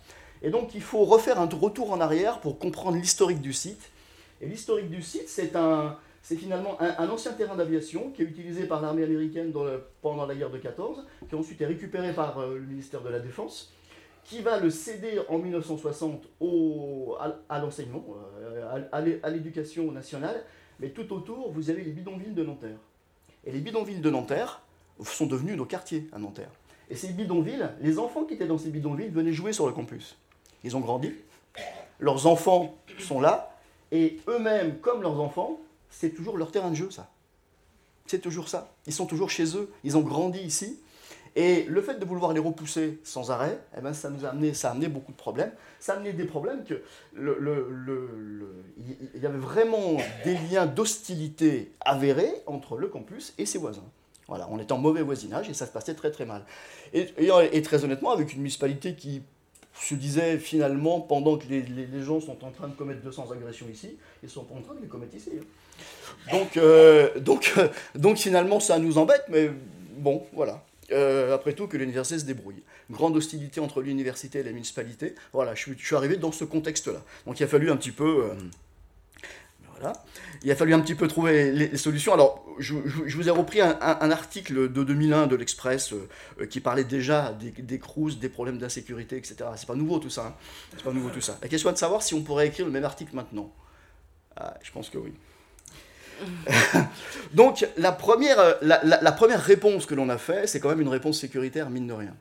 Parce qu'il fallait, il fallait rassurer les gens. On était dans une situation où les gens avaient peur. On avait peur d'enseigner dans son amphi, on avait peur de venir en cours. Des universités euh, anglo-saxonnes, par exemple, refusaient d'envoyer leurs étudiants dans notre université. C'est vrai que moi, je suis père de famille. Hein, je voilà, n'envoie pas mes enfants dans un endroit où il y a des risques de, de, viol, d'agression, etc. etc. C'était vraiment très compliqué pour nous. Et donc, il a fallu travailler sur le sécuritaire. Et on a commencé, on a utilisé les 15 postes des vigiles de l'Académie de Paris qui étaient là à l'époque et qui étaient en sommeil depuis très longtemps. Et donc on les a réveillés et on a essayé de faire quelque chose avec, c'est-à-dire quand vous regardez les, les, jeunes gens qui sont ici, ce jeune, ce jeune homme-là, c'est un ancien marin, il a passé 15 ans dans la marine, lui c'est un ancien travailleur social, et lui c'est un ancien éducateur sportif. Vous Donc la sécurité qu'on a mis en place, c'est aussi une sécurité bienveillante qui fait... Euh, c'est une sécurité pas vraiment telle qu'on la conçoit maintenant. C'est-à-dire on a aussi un travail social en tant que travailleur, en, tant qu'agent de sécurité. C'était très important pour nous. Et ces gens avaient une mission de secours aux personnes, de sûreté et de sécurité incendie. Parce que ce que je ne vous ai pas dit, c'est que tous les bâtiments étaient en avis défavorable à la poursuite de leur exploitation par les commissions de sécurité. Parce que entre, entre 1964 et 1993, il n'y a pas eu de commission de sécurité. Nous, 32 hectares. Ouais, vous êtes étonné, mais je vois. Il y a 32 hectares sous les fenêtres du préfet, mais le préfet ne les avait pas vus. Donc, euh, voilà. Un jour, il a décidé oh bah mince, ils existent quand même. On va quand même, on va, quand même aller voir ce qui se passe. Et euh, voilà. Et puis, la deuxième réponse, ça a été la réponse, alors la, réponse sécuritaire, elle a été à 30%, et la réponse socio-éducative, c'est le projet Kéros. J'ai vu qu'en ce moment, on est très, aujourd'hui, ce matin, on est très branché philosophie antique, j'ai vu avec, euh, avec, voilà, mais ça c'est bien. Voilà. Donc la, réponse sécurité et sûreté, ce doit apporter la tranquillité. 70% des actions socio-éducatives, 30% des actions de sûreté. La sûreté doit permettre les actions socio-éducatives. En gros, il faut que le travail socio-éducatif soit fait en toute sécurité, mais derrière, les actions socio-éducatives doivent expliquer la sûreté. On n'explique pas assez ce qui se passe, on n'explique pas assez pourquoi. Quand je dis expliquer, c'est pas qu'à nos étudiants, qui avait euh, un A avec un truc, hein, pas, pas qu'aux étudiants anarchistes, pas qu'aux étudiants d'extrême gauche qui pouvaient poser problème, pas qu'aux étudiants en général, c'est aussi au quartier. Expliquer au quartier comment ça se passe, s'ouvrir vraiment sur la ville, aller dans les conseils de quartier, aller dans les collèges, aller dans les lycées, et expliquer quelle allait être maintenant la nouvelle politique de l'université. Ça a été compliqué, je m'y suis collé, ça a été compliqué, j'étais un peu seul souvent, parce qu'au début personne n'y croyait en réalité. Personne n'y croyait que ça allait marcher. Personne ne pouvait penser que ça. Et ceux qui croyaient le moins, c'est ceux qui l'écrivaient dans leurs bouquins, en réalité. Mes, propres, nos propres collègues, qui dans les conseils d'administration me disaient Mais non, ça ne marchera jamais. De temps en temps, j'étais obligé de leur rappeler que c'était ce qu'ils écrivaient quand même. Que je ne faisais que mettre en application ce que eux préconisaient depuis longtemps. mais ça, voilà, c'est tout le paradoxe de l'université, quelquefois.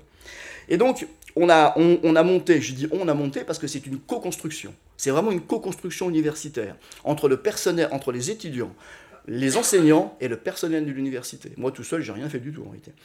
Euh, c'est un programme de recherche-action destiné à étudier les problèmes d'insécurité sur le campus pour étudier par l'action un niveau de tranquillité publique en prenant en compte les intérêts de l'université dans sa mission de service public et d'ouverture sur la ville. C'est donc les, participants, chaque année, hein, c'était des enseignants de l'université, des étudiants et du personnel administratif. Et puis, vous, voilà, vous, avez différentes actions. J'ai mis beaucoup de temps à le mettre en place. Il m'a fallu presque 5 ans pour le mettre en place. Ça a été compliqué. Il y a eu des freins en interne, il y a eu des freins en externe. Surtout parce que personne n'y croyait. Absolument personne n'y croyait. Parce que du coup, on me laissait travailler, puis on mettait un peu d'argent de côté pour se dire on va acheter des caméras, on va acheter des trucs, on va acheter des machins, au cas où ça marche pas. Euh, donc, euh, voilà. Euh, voilà. Ok, alors avec qui on a travaillé? L'idée, ça a été de se dire, il faut absolument que je connaisse la délinquance locale. Pour connaître la délinquance locale et pour pouvoir l'absorber, il faut absolument que je puisse la, voir. Et, la, alors, qu'est-ce que je fais? Je vais au ministère de la Justice et je dis, je veux travailler avec, avec les tiges, les tiges mineures. De toute façon, ils étaient sur le campus à un moment donné. Donc, autant les prendre dans un cadre bien précis. Donc, les mesures de réparation, donc les tiges mineures, etc., je les récupère sur le campus. Ils vont être récupérés par nos étudiants et par un enseignant, et intégrés dans un travail socio-éducatif, que l'on va créer à, chaque fois pour, la personne qu'on a en face de nous. On n'a pas fait de groupe, on ne sait pas faire, c'est un travail très spécial. Mais par contre, prendre quelqu'un, prendre, quelqu'un, prendre une personne, prendre un gamin qui a 15 ans, qui a fait des bêtises, qui, a, etc., est dans le quartier, qui a fait des bêtises, qui a mis le feu à des voitures, qui nous a posé des problèmes, qui a arraché un sac à main, etc., on le met en mesure de réparation à l'université, ça a du sens. On le met en réparation, on le met avec euh, des enseignants en sciences de l'éducation, avec des, avec des enseignants en psycho, avec des, même avec des urbanistes, ça a du sens tout ça ça a du sens. Et ce sont nos étudiants qui vont travailler avec eux derrière. Donc on a passé aussi une convention avec enfin, on a, travaillé avec l'éducation nationale, avec la municipalité dans le cadre de la réussite éducative également, et puis avec les associations de quartier, bien évidemment. Euh, bien évidemment. Alors vous voyez, ça se passait comme ça. La PJJ, par exemple, il y avait un jeune à placer, on il y avait une convention qui était mise en place systématiquement. Le, le, jeune, le jeune venait se présenter avec ses parents, et puis l'université le prenait en charge. Alors je ne parle pas des problèmes d'assurance, etc.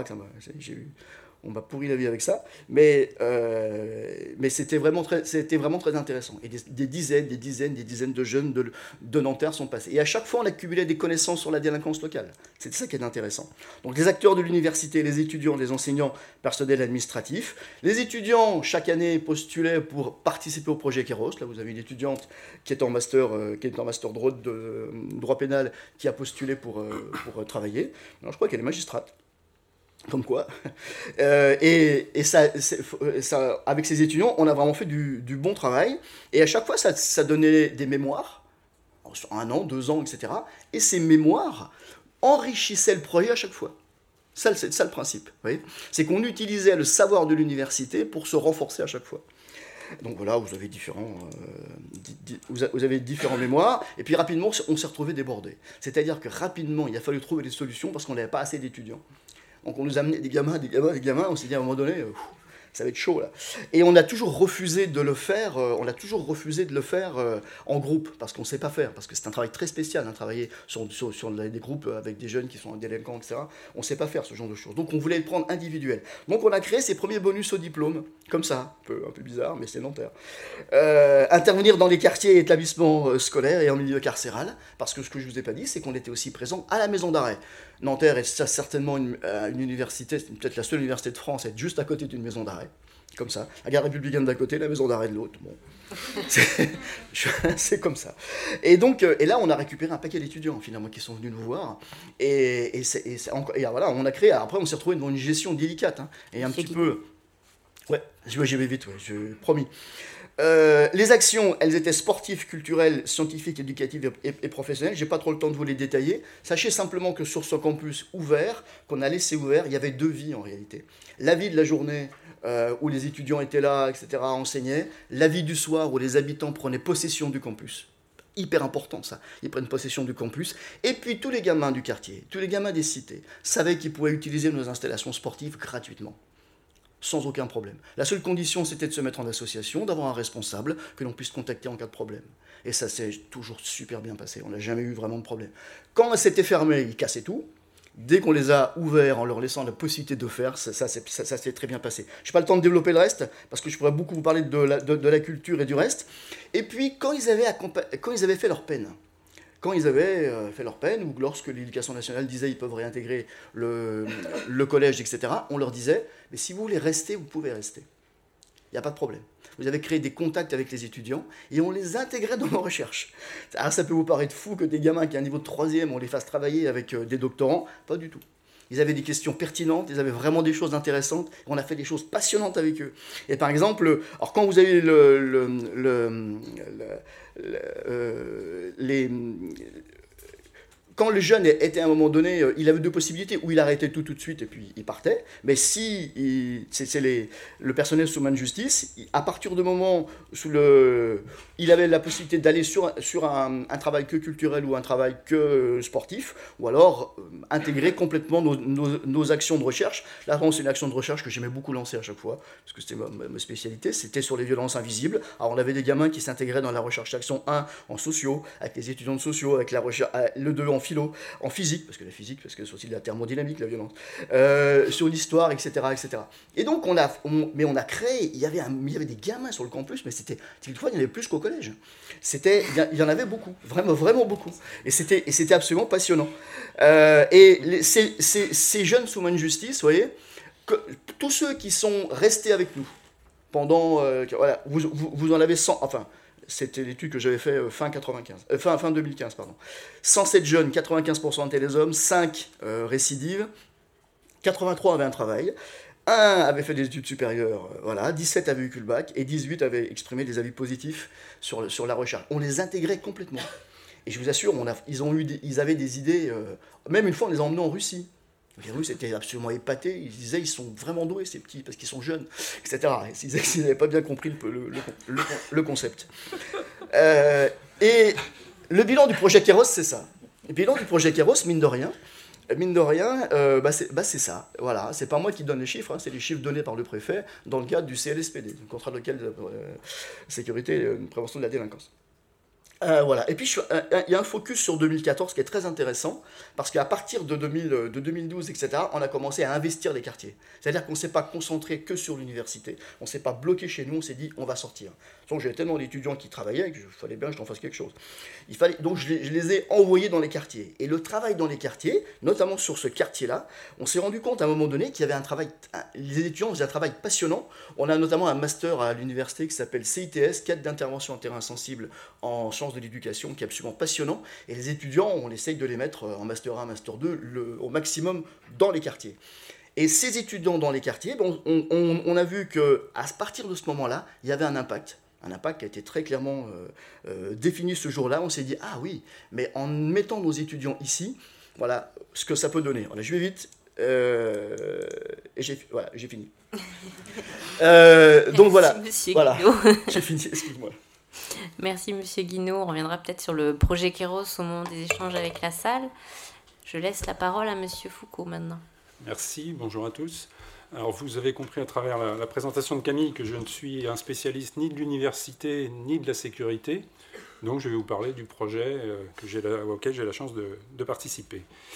Euh, donc très rapidement une, une présentation du, du projet qui consiste en fait à regrouper euh, sur le site de, Paris-Saclay, euh, sur le quartier de l'école polytechnique, les différentes emprises de l'école agro-paritech francilienne, donc quatre emprises qui sont également enfin, pour lesquelles il y a une colocalisation avec des laboratoires de l'INRA dans euh, des unités euh, mixtes de, recherche.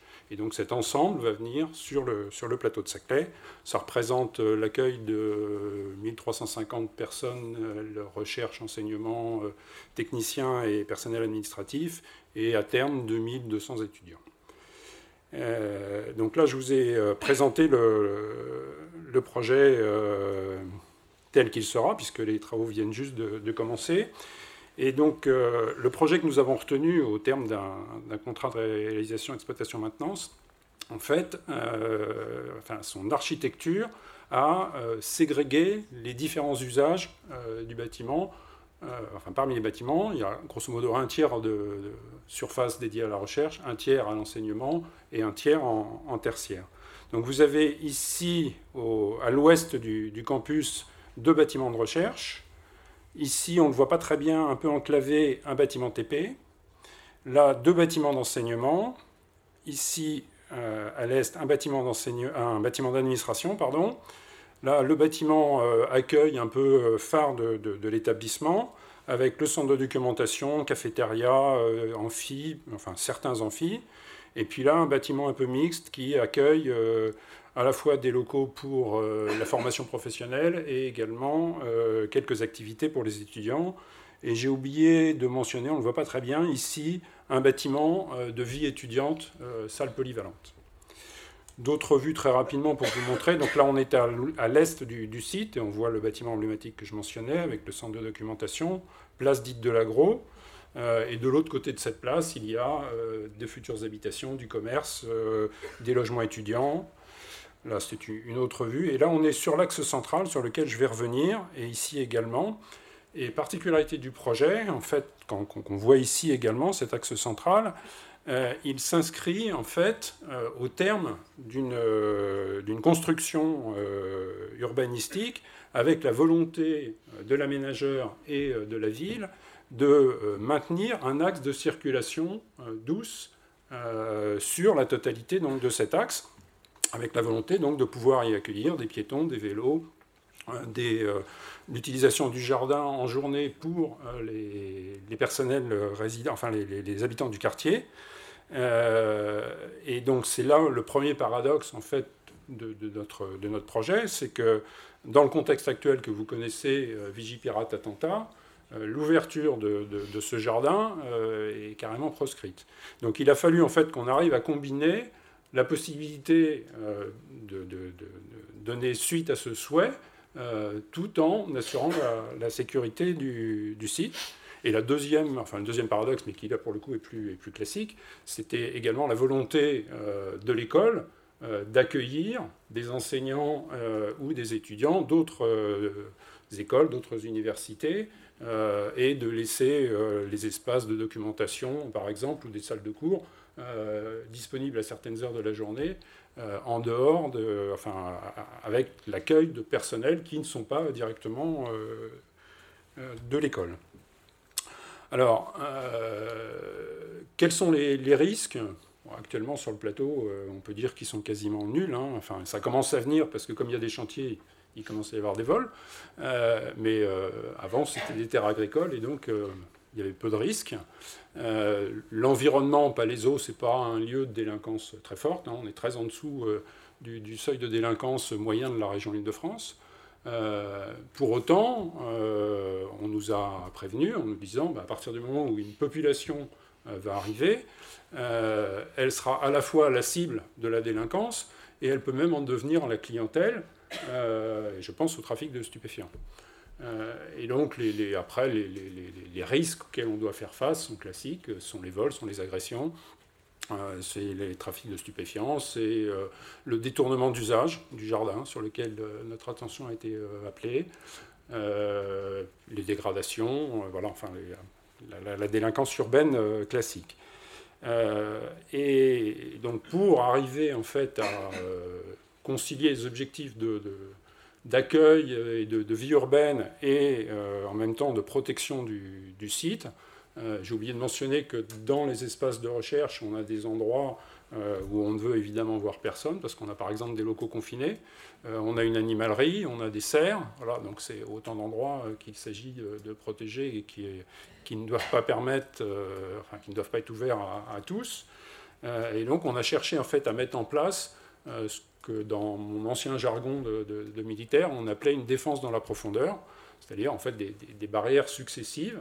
Alors euh, ça se traduit en fait par euh, différentes, euh, différentes façons de, procéder. J'ai mentionné, il y avait la ségrégation des activités qui permet en fait de dissocier les flux et d'arriver à, à n'accueillir dans ces endroits que les gens qui, ont, qui sont destinés à y travailler ou alors euh, des étudiants ponctuellement dans le cadre d'activités euh, qui, les amènent à venir dans ces laboratoires. Euh, donc ça c'est très bien fait dans le cadre du projet qu'on a retenu, c'est pas la seule raison pour laquelle on l'a retenu, mais ça tombe bien. on a également identifié de manière très claire les espaces logistiques, parce que c'est un, lieu d'accès qui doit être contrôlé. Et puis après, il y a toutes les mesures classiques de contrôle d'accès. Donc euh, j'ai mentionné sur le, jardin, euh, il peut être clôturé. Ce n'est pas sa vocation première, mais il peut l'être totalement. Et dans le cadre actuel, il le serait. Euh, nous avons également, je vais revenir en, arrière, créé en fait une, une, petite barrière, alors qui ne se voit pas ici, mais qui permet en fait de privatiser une partie du jardin et de la cafétéria de manière en fait à ce que euh, les étudiants et les enseignants euh, puissent malgré tout, s'ils le souhaitent, avoir une partie un peu privative. Euh, on a mis en place un certain nombre de, systèmes qui empêchent les rodéos de moto. On avait, notre attention a été appelée là-dessus. donc faire en sorte qu'on puisse rentrer dans le jardin, mais qu'on ne puisse pas y rentrer avec un véhicule motorisé. Euh, et puis après, ce sont des mesures classiques, du contrôle par badge, avec des postes non gardés, euh, différents niveaux. Euh, le système de, enfin, l'ensemble des, des, pièces seront équipées de serrures électroniques à badge. Donc, ce qui a un avantage, c'est que quand un badge est perdu, euh, enfin d'abord vous pouvez réattribuer les droits euh, très rapidement. Quand un badge est perdu, bah, vous savez l'annuler, alors que quand vous avez perdu une clé, c'est l'organigramme de clé qui doit être fait. Donc euh. C'est ce premier système. Après, il y a un concept de surveillance, c'est assez classique. Alors, on a un petit peu de, vidéosurveillance. On a un PCS, un poste de centrale de sécurité. Euh, l'éclairage du jardin, à minima. Euh, d'abord parce que, en rejoint la table ronde précédente, on a des impératifs aussi écologiques et on veut qu'il y ait un habitat naturel dans ce, jardin. Et donc, ne pas le déranger la nuit, c'est mieux. Euh, donc ça sera vraiment un minima. Et il y a un petit peu de détection d'intrusion, euh, principalement en fait sur les portes de secours euh, qui donnent accès directement sur l'extérieur du site. le troisième principe, c'est l'intervention quand c'est nécessaire, donc à travers le, PCS ou à travers la possibilité de faciliter l'intervention des, secours, pompiers ou, ou police, en assurant une continuité radioélectrique euh, de manière à ce qu'ils puissent utiliser leur système de radio euh, partout dans l'établissement, y compris dans le, parking, que je n'ai pas mentionné, mais il y a un grand parking en dessous. Et enfin, c'est l'anticipation, donc à travers euh, la mise en place du, plan particulier de, de, mise en sûreté, pardon, l'équipement d'une salle de gestion de crise, si nécessaire, qui est indépendante du PCS, et enfin, euh, des exercices euh, qui seront mis en place, sur lesquels on, commence à réfléchir un petit peu avec les, futurs euh, utilisateurs du site. Et dernier point, mais pas le plus simple à, gérer, une conduite du changement vis-à-vis des personnels qui sont actuellement sur les sites, qui n'ont absolument pas le même niveau de, de, sécurité et qui, je ne vous le cache pas, ne sont pas très enclins à se promener toute la journée avec un badge. Donc euh, voilà, c'est pas trop dans leurs habitudes. Donc il va falloir qu'on petit à petit on leur explique euh, en quoi euh, c'est utile et en quoi c'est finalement assez peu contraignant. Merci. Super timing, merci beaucoup. Deux témoignages très différents sur deux sites universitaires aussi très différents. Je laisse la parole à Monsieur Amanou qui va rebalayer euh, tous ces liens entre aménagement de l'espace et sécurité. Merci. Euh, d'abord, féliciter et remercier les, organisateurs de la matinée parce que c'est assez rare d'être le dernier intervenant et d'intervenir sans avoir à rattraper une demi-heure, une heure de retard. Donc, je vais pouvoir prendre mon temps, Camille. Euh, lorsqu'on a préparé cette table ronde, on s'est demander avec Camille s'il n'était pas intéressant aussi que je vous fasse part de la façon dont on appréhende ces questions de sécurité dans la ville, avant de se demander comment elles se posent dans, ces espaces particuliers. Mais donc que je puisse vous faire part de, de, mon expérience en la matière depuis 10-15 euh, ans d'intervention de socio-urbaniste. Hein. Je ne suis pas un spécialiste de la sécurité, je suis plutôt, et j'ai fondé la condition urbaine, ce qui est un petit cabinet de conseil qui est spécialisé dans le fonctionnement espaces. Donc fonctionnement résidentiel, fonctionnement urbain, fonctionnement d'espaces fermés. Et, à ce titre, de questions de participation des usagers et habitants, de, fonctionnement social, de gestion urbaine et donc de tranquillité, sécurité. Euh, mais on n'est pas un, cabinet spécialisé dans la sécurité. La ville et la sécurité, c'est d'abord vous dire que, enfin, vous rappeler que c'est une très ancienne question. Euh, depuis que la ville existe, elle a eu à se protéger, à se prévenir d'un certain nombre de risques risques d'invasion, risques naturels, euh, risques sanitaires, risques, sociaux et plus récemment risques terroristes, un peu précédemment encore euh, risques de hooliganisme, d'émeutes urbaines. Euh, un nombre de, sujets qui sont finalement très communs à la ville, au point que cette question, la prise en compte de la sécurité dans l'espace urbain, elle est partout. Elle est partout en ville et elle est partout dans tous les programmes, dans tous les projets d'architecture, d'aménagement. Euh, je vais commencer à vous le montrer. Elle est présente sur n'importe quel espace public majeur. Je n'ai pas du tout besoin de décrire les photos que je vous montre pour que vous mesuriez le caractère euh, pris en compte de la sécurité. Elle est présente dans tous les, dans tous les grands parcs.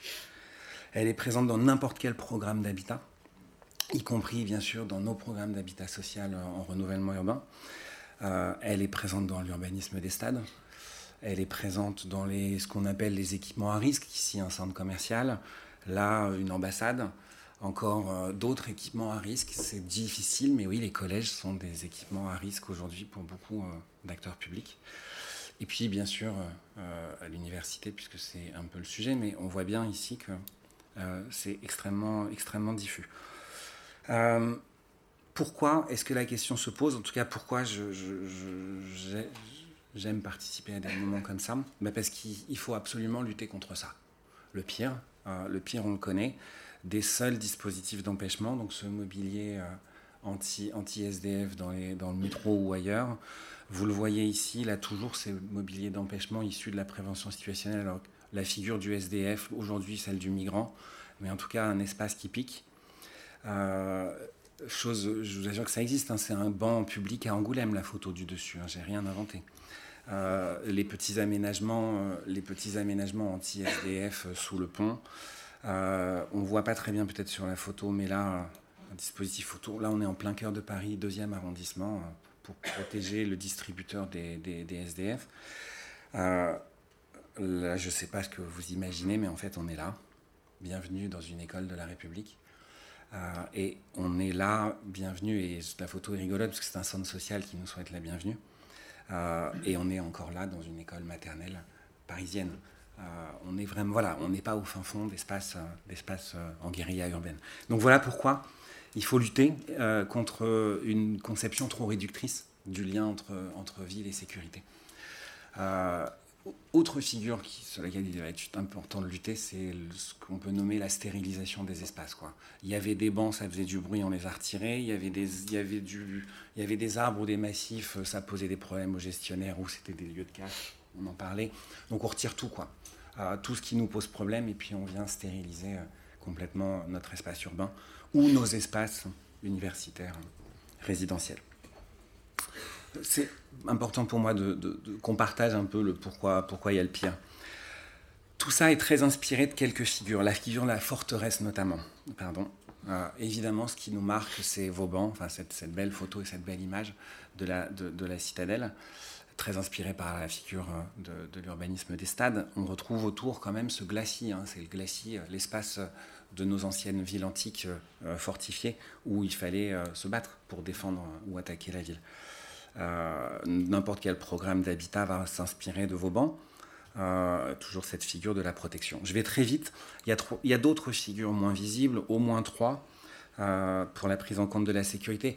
En fait, elles se combinent, ces trois. Ces, quatre figures. La gestion des flux d'abord. le fantasme, c'est celui-ci. on le voit à travers l'organisation du Stade de France. Il a été conçu avec trois couloirs de stationnement pour que les supporters du PSG puissent euh, passer par le RERB, ceux de l'OM par un second couloir depuis la gare de Lyon, et puis nous, les VIP, euh, ou la presse, on puisse passer comme sans, sans, sans, sans, être en contact avec ces hordes de supporters. Donc on est bien sur des couloirs de circulation organisés. Je le dis, hein, depuis la gare de Lyon jusqu'à son strapontin dans le Stade de France pour le supporter de, de, Marseille, ce qui évidemment induit une forme et un aménagement. Euh, alors le, même quai quand il n'y a pas de match ou quand il y a un match.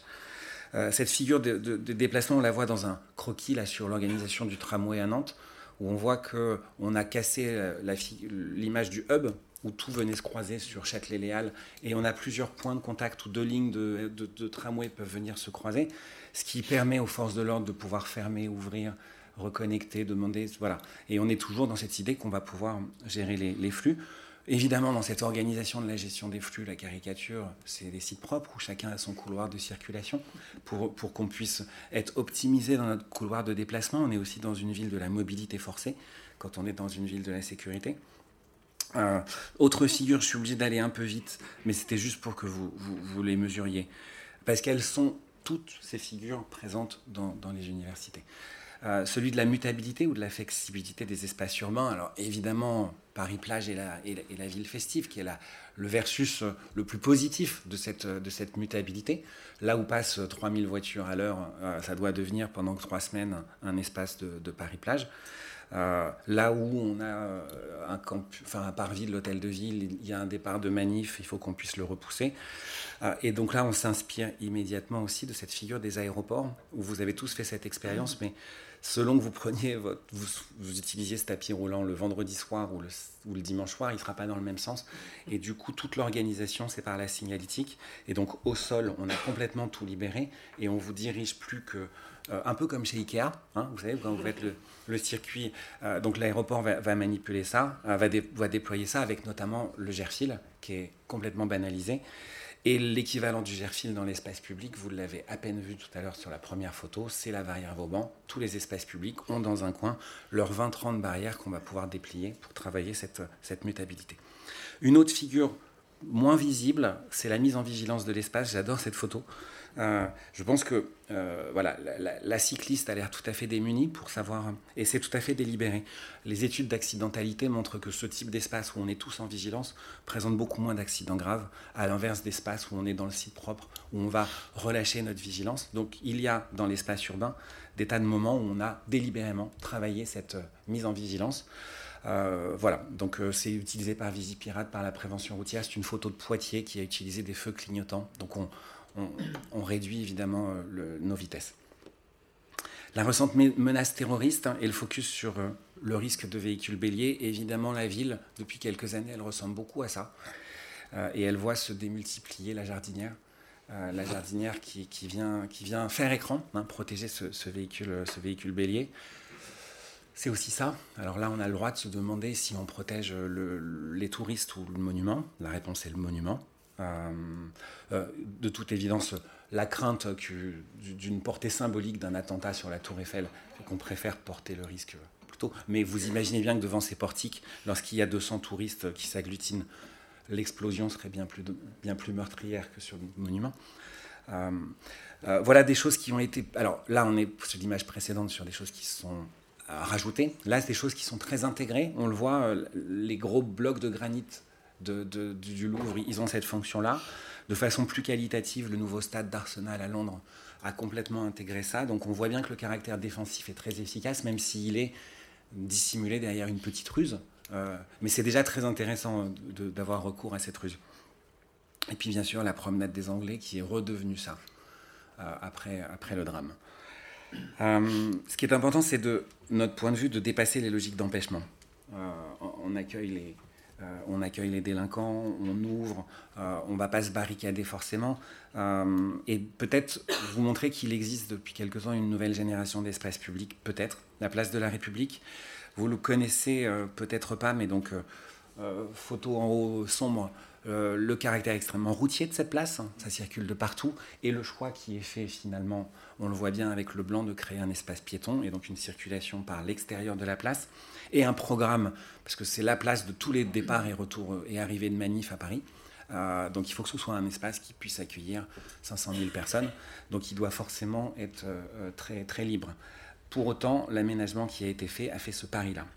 Euh, c'est le pari de la place de la République 2013. Donc vous le voyez, il y a des bancs à SDF à, profusion.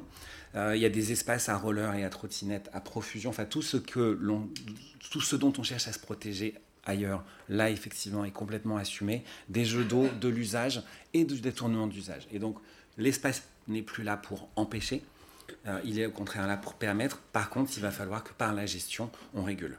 Donc on, voit bien qu'on passe dans un, univers qui est plus du tout l'univers du potelet, l'univers du sol qui ne glisse pas, euh, même si petit bémol, les deux images du haut sont des images originales de l'aménagement et depuis les attentats, vous voyez que sur les images du bas, on a, on a déposé des bancs, euh, des bancs euh, qui ont aussi cette fonction sur tout le périmètre de la place de protéger du véhicule bélier pour éviter un, accident dans la foule. Concilier urbanité et sécurité, on n'a pas trouvé mieux qu'animer pour sécuriser. C'est vraiment le slogan de la condition urbaine. Chaque fois qu'on pourra retrouver des conditions d'animation, de fréquentation, de flux, de bordel urbain, avec les nuisances, avec les, c'est toujours mieux de, régler, de réguler les, les, nuisances du bordel urbain de trop d'animation que l'inverse. Euh, et donc, vous montrez une opération, Paul Landauer, architecte avec qui j'ai eu la chance de pas mal travailler, qui a eu un prix prévention de la délinquance sur cette opération à Brest. Vous voyez une tour assez classique, un peu en promontoire, des dealers, un espace qui est un espace de la bagnole, c'est que du parking, il n'y a pas du tout de fonction. On est en impasse. Donc les dealers se sont installés là parce qu'il n'y a plus de flux, on est en impasse, on contrôle. Et le projet, vous le voyez, qui va faire le pari de recréer une place. Et si je vous la montre dans le détail, donc on recrée une place, on, la livre avec des choix, avec des, un matériau de qualité, avec des bancs de qualité. Vous le voyez pas très bien, mais la grande fenêtre carrée derrière l'arbre, c'est la loge. On réinstalle la loge de la gardienne. Je dois voir la photo suivante. Non, je l'ai pas. Autre image. Alors là, elle, est un peu choc, mais le Mirail à Toulouse, euh, la rue de Kiev. J'ai choisi la petite image encadrée parce que sur tous les blocs de Toulousains, c'est l'image des émeutes urbaines. Toutes les émeutes urbaines toulousaines ont eu lieu ici. Ce que vous voyez avec les hélicoptères qui rue et cette rue, ben voilà à quoi elle ressemble. Donc on voit bien que les qualités d'urbanité et d'animation ne sont pas flagrantes. Voilà ce que nous avons réalisé. J'étais expert sécurité dans l'équipe de maîtrise d'œuvre urbaine. Mais voilà l'aménagement. Alors, il y a un effet waouh, normalement, ça marche, là, on le refait. Ah. Ah. mais en fait, c'est parce qu'on a visé ça. Et que le, ce qui a amené notre projet, c'était de réamener le marché sur cette, sur cette artère-là, de ramener l'animation, de ramener le, bordel. On y arrive. L'équipe euh, l'équipe municipale a changé entre-temps, nous a pas suivi là-dessus, et puis finalement, là, ils ont réinstallé le marché, donc pour recréer une, une vraie rue, euh, là où on était sur bien autre chose sur la première image. Alors, et pour les sites universitaires hein hmm. euh, vous, Ça a été pas mal évoqué. Est-ce qu'on est dans la fin euh, du campus à l'ancienne euh, ou est-ce qu'on est dans le retour du campus à l'ancienne? Est-ce qu'on a besoin de se protéger d'intrusions extérieures? La question du ouvert-fermé qui se pose très largement. Premier modèle, alors on a les mêmes références que, que, d'autres étant mieux. L'université dans la ville, Paris 7, formidable bâtiment positionné dans l'espace public. voilà du coup, les, étudiants vivent dans l'espace public. Euh, en limite de square, euh, très public, et donc les bâtiments sont juste positionnés. On a recours à des ruses. Le parc, euh, ici, nous montre bien comment il va atténuer son caractère défensif, même s'il a un côté anti-intrusif. Donc le pas de loup, ce dispositif très malin, dégager des vues, favoriser les ambiances. Vous voyez sur la photo, ici, les piétons, juste derrière les piétons se voient et ne voient plus la grille, l'œil passe au-dessus. et en fait, ce que ça permet, c'est qu'au final, si il y a entrave, c'était aussi une des figures de la sécurité publique. S'il y a entrave, bah, on va entraver un peu d'espace public, mais c'est pas très grave. On va pas s'enfermer, dans, on va pas retrouver une université bloquée comme ça a été le cas sur Tolbiac, autre université parisienne à un kilomètre de là, où euh, à 30 étudiants, on bloque le site pendant, pendant trois semaines. Euh, parce qu'on a donc cette possibilité de, de, de forteresse. Jussieu et sa réhabilitation, ça a été utilisé. Alors, à l'origine, c'est ça. Euh, à l'origine, c'est ça, la grande grille, l'emmarchement, les douves. Vous voyez que la figure de Vauban, elle n'est pas, elle est pas forcée, hein, le parallélisme. Donc là, on a vraiment créé l'université avec ses, avec ses douves extérieures et ses grilles. Et finalement, le projet, bah, qui facilite ça Là, effectivement, Jussieu, 50 étudiants un peu organisés bloquent le campus. Ou à l'inverse, 50 policiers un peu organisés empêchent euh, l'accès au campus. Et finalement, le projet dont on a un peu parlé en introduction ce matin, ça prévoit de revoir, vous voyez, on a refait la pente douce, il n'y a plus d'emmarchement, il n'y a plus la grille. Euh, on est vraiment dans une ville qui s'est ouverte par son entrée principale sur, sur la ville. Euh, et d'autres images qui le montrent en d'autres points du campus, même si depuis on a remis de la grille et que cette question ouvert-fermée. Toulouse-Jean Jaurès, Toulouse-Jean Jaurès, deux images pour vous montrer comment celle, euh, celle-là, l'ancienne, on est derrière de la grille, de la grille pas qualitative, euh, et puis le projet de réaménagement de l'université prévoit de faire tomber toutes ces grilles sur la deuxième image. par contre, on a réintroduit le, le, bloc en granit qui nous permet, qui nous permet l'anti-intrusion. et là, on y travaillait. Le projet qu'on a travaillé sur cette rue de l'université qui, qui, nous mène du métro Mirail jusqu'à l'université, la commande était de travailler sur un mail piéton, un grand axe piéton, et en fait, on a laissé la voiture. Pour ces questions de fréquentation, on a préconisé ça pour qu'il y ait toujours un flux, parce que le soir à 19h en novembre, les jeunes étudiantes, elles préfèrent quand même qu'il y ait des voitures qui passent plutôt que, que du piéton. Euh, donc on a quand même, vous voyez toujours cette idée de, de, l'animation. Euh, et donc, deux grandes directions deux grandes directions pour, pour l'université. Euh, le campus ouvert, qui amènera donc euh, une question par la gestion, euh, gestion de groupes particuliers, les délinquants de la cité voisine, de, de, de punk à chiens, de dealers. Donc c'est la gestion et pas l'aménagement qui, qui, prendra sa part à, à, l'effort dans un, dans un modèle d'université ouverte, ou autre figure quand même très marquée, une université qui même avec quelques qualités se ferme, et donc empêche et on va retrouver ça jusqu'à des choses un peu plus défensives. Voilà ce qui m'a semblé être une des caractéristiques de la sécurité dans les sites universitaires. Merci beaucoup Eric. Merci beaucoup à tous les trois, aux trois présentations qui donnaient du coup des regards très différents et sur des sites universitaires aussi très différents. Et puis la présentation d'Eric qui permet de mettre un peu en perspective ces enjeux de sécurité dans l'aménagement des espaces universitaires. Est-ce que on laisse déjà euh, peut-être la place aux, échanges avec la salle? Si vous avez des questions, n'hésitez pas.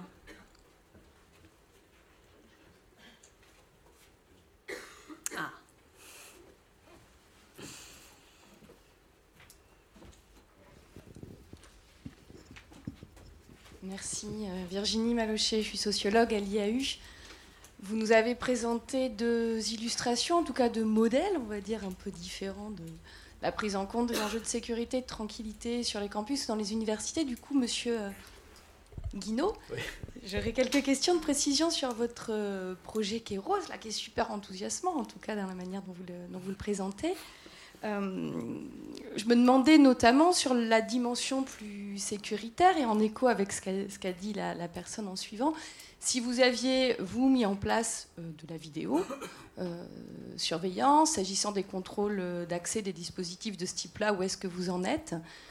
Sur la dimension plus gestion, là aussi on peut faire les liens avec la table ronde de ce matin, mais vous l'avez mm. redit, monsieur Amanou, c'est évidemment une dimension centrale. L'équipe des 16 fonctionnaires chargés de l'ordre, je reprends vos termes dont vous avez parlé, je n'ai pas très bien saisi quel est leur statut ni leur mandat, si vous pouviez en dire un peu plus. Et puis dernière euh, question sur le lien avec l'extérieur. Alors avec les quartiers, vous l'avez bien euh, évoqué, avec les habitants. Euh, vous avez dit à l'entame de votre propos combien les relations étaient pour le moins hostiles entre la municipalité et l'université. Je voulais savoir ce qu'il en était si ce projet avait euh, contribué justement à créer des passerelles, euh, peut-être avec l'interco aussi. Après tout, la prévention de la délinquance, c'est une compétence en la matière. voilà, donc sur les liens avec l'environnement institutionnel aussi local autour de ces sujets-là, qu'en est-il? Merci. Alors, le statut des, des, agents de sécurité, ce sont les fonctionnaires d'État. Euh, qui sont, euh, c'était les postes de catégorie C que le ministère avait mis à disposition. C'était la petite couronne à, bénéficiait euh, à une époque, après 68 jusqu'aux années 90, fin des années 90, de fonctionnaires de la Sorbonne qui étaient détachés dans les universités périphériques de la, petite couronne. Il y en avait à Paris 8, il y en avait à Paris 13, il y en avait à Paris 10, etc. Et donc, euh, j'ai simplement utilisé les postes vacants pour pouvoir embaucher des personnes qui étaient, euh, que, je, que je voulais mettre en place, c'est-à-dire avec la vision que j'avais moi de la sécurité et dont j'avais besoin pour l'époque. C'est ça le, principe. Euh, alors l'université, j'y suis plus depuis un an et demi, hein. donc euh, je ne peux pas vous dire ce qui se passe maintenant en réalité. Mais euh, lorsque j'ai quitté l'université, on était toujours sur, sur ce schéma-là, sachant que il était, pour nos propres collègues, il était intéressant d'avoir affaire à des collègues qui assuraient la sécurité plutôt qu'à des boîtes extérieures. C'était très clair. Le conseil d'administration l'a répété maintes et maintes fois. Et pour nos collègues, c'était vraiment quelque chose d'important, que ce soit des collègues qui assurent la sécurité et la sûreté du lieu. C'est la raison pour laquelle ils avaient trois fonctions secours aux personnes, sécurité incendie et sûreté. Voilà. Ce qui ne correspondrait pas forcément à la réglementation maintenant. Concernant les caméras, quand je suis arrivé, il y avait une vingtaine de caméras sur le campus, elles n'ont pas bougé. Il y a toujours 20 caméras sur le. Enfin, je pense qu'il y a toujours 20 caméras sur le campus quand je suis parti. Voilà. Ces caméras n'enregistraient pas, en réalité. Ces caméras, elles permettaient de voir des rassemblements et de pouvoir faire intervenir des humains à partir du moment où d'autres humains se regroupaient quelque part pour aller voir un peu ce qui se passe. Voilà. Donc il y avait une surveillance sur le campus comme ça. Mais la plus grande surveillance du campus, elle était, elle, était réalisée par les habitants du quartier.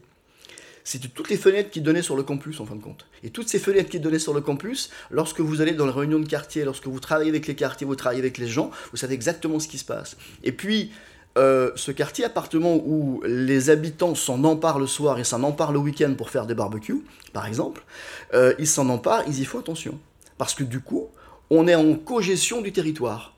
Et quand il se passe quelque chose sur le territoire, c'est les premiers à vous dire, voilà, il se passe quelque chose, il faudrait qu'on trouve une solution. Et les réunions avec le quartier, les réunions avec la, avec la commune, les réunions avec le CRUS, parce que le CRUS, quelquefois, c'était un peu compliqué aussi, même si c'est les collègues, c'est pas, c'est deux administrations différentes sur un même site, quelquefois, c'est pas facile. Euh, toutes ces réunions, c'est de la co-construction, tout ça. Voilà, c'est la co-construction. C'est-à-dire que l'université ne prenait pas de décision d'aménagement sans en informer le quartier. On va faire tel bâtiment, on va y faire telle chose, il va s'y passer telle chose, qu'est-ce que vous en pensez? C'était toujours ça. Alors ça, voilà, c'est, on aime bien, euh, on, aime bien dire c'est nous qui décidons, c'est nous qui payons, c'est nous qui décidons, etc. Mais il faut consulter les gens. Et on s'est rendu compte qu'à partir du moment où on les consultait, il y a une forte appartenance de la population. Ce campus lui appartient il n'est pas question qu'on la dessaisisse de ça. Et chaque fois qu'on essayait de la dessaisir de ce campus, la population s'est rebellée, elle a cassé, il y a des choses qui sont faites. À partir du moment où on veut qu'une mère de famille puisse dire à son gamin euh, arrête de traverser le campus à fond comme un fou en scooter parce que tu, fiches la pagaille, etc., si on veut lui qu'elle puisse lui dire ça, il faut que cette mère de famille, on l'ait intégrée dans la vie du campus. Et comme cette maman, elle utilise le campus le week-end, comme cette maman, elle travaille, ce, elle, elle, euh, elle, elle est en relation tous les jours avec le campus, ça se passe très très bien. Il faut accepter de partager l'espace. Ça nous, ça nous enlève rien du point de vue de l'autorité, mais il faut accepter de le partager. Donc c'est comme ça que ça s'est fait. On a créé par exemple des, dans, dans, les relations avec les partenaires, on a créé, alors avec le département, je suis bien placé pour le savoir, euh, le, avec le département, on, on, a, on a, créé des, des, ruches pédagogiques par exemple. Vous avez des ruchers sur le campus maintenant où les collèges peuvent, peuvent venir. On a un campus également où vous avez une, piscine olympique. C'est rare les, les, les établissements hein, comme ça. Piscine olympique. Il y a plein de collèges qui viennent sur le campus pour pouvoir euh, pour pouvoir aller, euh, aller, à la piscine, etc. Mais ça, c'est simplement possible qu'à partir du moment où on assure la sécurité des gens. Donc c'est faire comprendre à tout le monde que on peut, tout le monde peut utiliser le campus, mais on a tous intérêt à ce que la sécurité y règne, à ce que la tranquillité y règne. Ça n'empêche pas que quelquefois il y a des problèmes. Mais on doit, on doit essayer de les régler tous ensemble. Alors ça, ça a été un peu compliqué avec beaucoup de mes collègues de, de, de dire, euh, ça nous concerne nous sur le campus, on, demande l'avis des autres. Ça, ça a été un, problème. On, considère qu'on est chez nous et que voilà, c'est un, petit peu comme ça. Mais euh, à chaque fois qu'on l'a fait, ça s'est bien passé. Et très honnêtement, on a énormément avancé le jour où tout le monde a compris ça et où on a fait ça. Et j'espère que ça continue. Une autre question? Bonjour, je suis le chef du bureau de sécurité défense à l'école polytechnique, justement. Ouais. De sécurité, donc je gère un petit peu le site euh, complet, les 160 mm. hectares. On a toutes les problématiques que vous, que vous évoquez. Euh, donc moi, je voulais juste que vous précisiez juste la fonction de vos agents de sécurité. En fait, on n'a pas précisé, il y a des prérogatives. Quelles sont les prérogatives que vous leur avez données? Alors les prérogatives, c'était des prérogatives très simples, agents de sécurité euh, classiques, hein, c'est-à-dire euh, euh, ils avaient le droit, ils avaient le droit d'interpeller, parce que ce que je vous ai pas dit, c'est que la police ne rentrait jamais sur le campus, pour les raisons qui étaient évoquées tout, tout, à l'heure, mais surtout parce qu'il y a une forte, il y a une forte densité d'individus d'extrême, d'extrême gauche et j'allais dire d'extrême droite, hein, d'extrême gauche et d'anarchistes, et que dès qu'on voit un, un flic arriver, c'est tout de suite un attroupement et ça pose problème. Donc très rapidement, on a compris qu'il fallait travailler avec la police différemment. Parce que ce dispositif, il n'exclut pas du tout la police. Il, est, il travaille avec. C'est-à-dire c'est important. C'était aussi très compliqué de faire comprendre à la police qu'il fallait travailler différemment. Vous avez vu tout à l'heure une jeune femme sur la photo, elle était la, responsable d'une unité d'aide aux victimes. L'unité d'aide aux victimes, on l'a créée pourquoi? C'était pas pour récupérer par des psychologues la victime, etc. Ça, il y a les services de la David qui s'en occupent très bien. C'était simplement pour mener des enquêtes à chaque fois. Qu'est-ce qui s'est passé? C'est la faute à qui? C'est la faute à quoi? Monter des dossiers, les transmettre au parquet, les transmettre à la police pour essayer de trouver des solutions. Et ça a été notre travail pendant très longtemps, jusqu'à ce que on n'ait plus assez l'agression et qu'on soit obligé de dissoudre cette unité qui a été dissoute. Oui, c'est ça. Mais donc ça a été un travail unique, spécifique, etc. Donc les agents de sécurité sont agents SIAP 1, SIAP 2 en fonction. Ils sont agents de sûreté également. Donc s'il y a besoin d'interpeller, ils interpellent sur la base de l'article 113 du Code de procédure pénale. Et puis, ils sont euh, secouristes également, donc ils interviennent en secours aux personnes lorsqu'il y a besoin. Voilà, ils font les, ils font les trois. Ce qui n'est pas forcément réglementaire, mais... Ouais, c'est pas très réglementaire. Oui. mais, on, est à Nanterre. Mais on est à Nanterre. voilà, donc on va... Le réglementaire, pour nous, c'est... Est-ce qu'il est y a eu la question d'armement justement de ces... Non, jamais, jamais, jamais. On Non, est à. Nanterre. On est à Nanterre aussi. la question est posée Même les policiers à Nanterre, on évite. Non, en réalité, l'armement, pas du tout. Mais les- nos agents ont jamais été en insécurité. C'est-à-dire qu'on a une façon d'aborder. Ils ont une façon d'aborder très éducative, très pédagogique. Euh, même, même les jeunes, lorsqu'on a lutté contre le trafic de stupéfiants, on s'en est pas pris aux dealers. On ne fait pas le poids, tout simplement. On s'en est pris aux consommateurs. Et quand je dis on s'en est pris, on a fait de la prévention avec les consommateurs. Quand vous vous, vous vous, vous intercalez entre le consommateur et le dealer, à un moment donné, le dealer il se dit, euh, ils sont pénibles quand même. Donc euh, ils sont toujours là, ils sont toujours là, ils sont toujours là, il finit par, il finit par bouger, il finit par changer. Mais encore une fois, il n'était pas question, et c'était le vœu du président euh, Legrand à l'époque, il n'est pas question de dire on prend cette délinquance et on l'emmène dans le quartier parce qu'on n'en veut pas. On a une mission, c'est aussi une mission générale, euh, une mission d'intérêt général. Donc il ne s'agit pas d'envoyer les dealers devant, les, collèges et les écoles élémentaires. Donc on les a sur le campus, on va les gérer. La police fait son travail lorsqu'elle a besoin de le faire. Et puis, euh, et puis euh, nos agents font, font leur travail, mais en prévention toujours. Donc vous avez l'avantage en fait d'être enclavé dans, dans, dans la ville, que nous en fait on a le Ah désavantage d'être sur le plateau de Saclay. Absolument. Et assez isolé. Donc euh, les forces de police n'ont pas les effectifs pour pouvoir monter. C'est ça. Et nous on a besoin justement d'intervenir. Alors on est deux nous pour les 160 hectares en tant qu'officier de sécurité, Mm. avec des prérogatives de garde particuliers justement Ouais. pour pouvoir euh, Mm. gérer les petites délinquances, les- enfin, être assermenté en tout cas pour pouvoir verbaliser en tout cas pour les petites, Mm. euh, voilà, les tags, Ouais. les stationnements et les petits euh, trucs comme ça. Donc nous on a cette problématique euh, réelle, c'est d'être isolé et avoir aussi des grands espaces à traiter, de- typiquement un lac. Mm. Et le fait de la base de loisirs de Palaiso, euh, Ah oui, c'est sûr. elle est prise en compte. Mm. Et euh, le directeur général chez moi ne souhaite pas voir venir les personnes euh, des quartiers voisins. C'est dommage, parce qu'avec X, euh, il y a des possibilités. il y a de grosses possibilités. Pourquoi pas moi On en accepte déjà pas mal hein, des, Ouais. alentours, mais pour le coup de la sûreté, euh, c'est compliqué. C'est compliqué. Mais c'est à mettre en place, c'est des bonnes idées à prendre. Et puis vous avez un autre inconvénient, c'est la relative euh, hostilité du plateau avec les grands vents. C'est un endroit où il fait très vite très froid, il y a beaucoup de vent. Et quand on a vu les jolies photos de Paris 7 là, avec des étudiants sur l'herbe, un peu cliché, je m'en excuse, mais c'est plus difficile dans cet environnement euh, euh, au, au grand vent du plateau de Saclay. quoi. C'est un peu, c'est hostile. quoi. Avec les constructions, ça va s'apaiser. Ou ça. pas. Fait. Non, ça peut faire Venturi, mais Ouais, si c'est. Bah, je sais que dans le projet, c'est un des éléments qu'on a regardé pour essayer effectivement Absolument. de protéger le jardin et qu'on s'y sente bien à l'intérieur.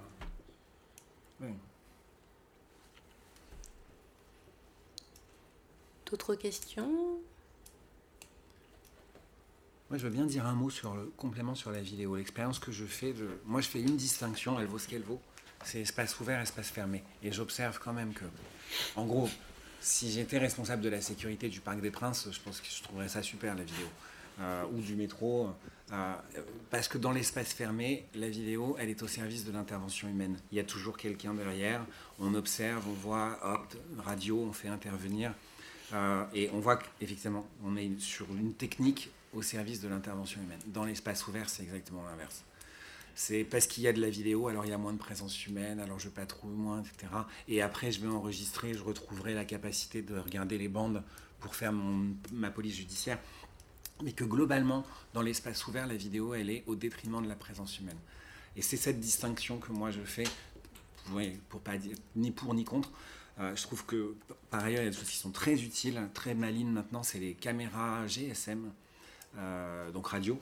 Alors elles n'ont pas une qualité euh, aussi forte que le câblé, mais elles peuvent permettre d'installer des choses très ponctuelles. Euh, et une des difficultés qu'on a aussi en sécurité, quand on veut travailler sur la sécurité, c'est qu'il faut avoir bon du premier coup. Euh, et forcément, on n'a pas bon du premier coup. Et avec les caméras GSM, on peut tenter, on en met une pendant un mois, on la déplace, on regarde est-ce que ça marche? C'est un peu comme la question de la grille, quoi.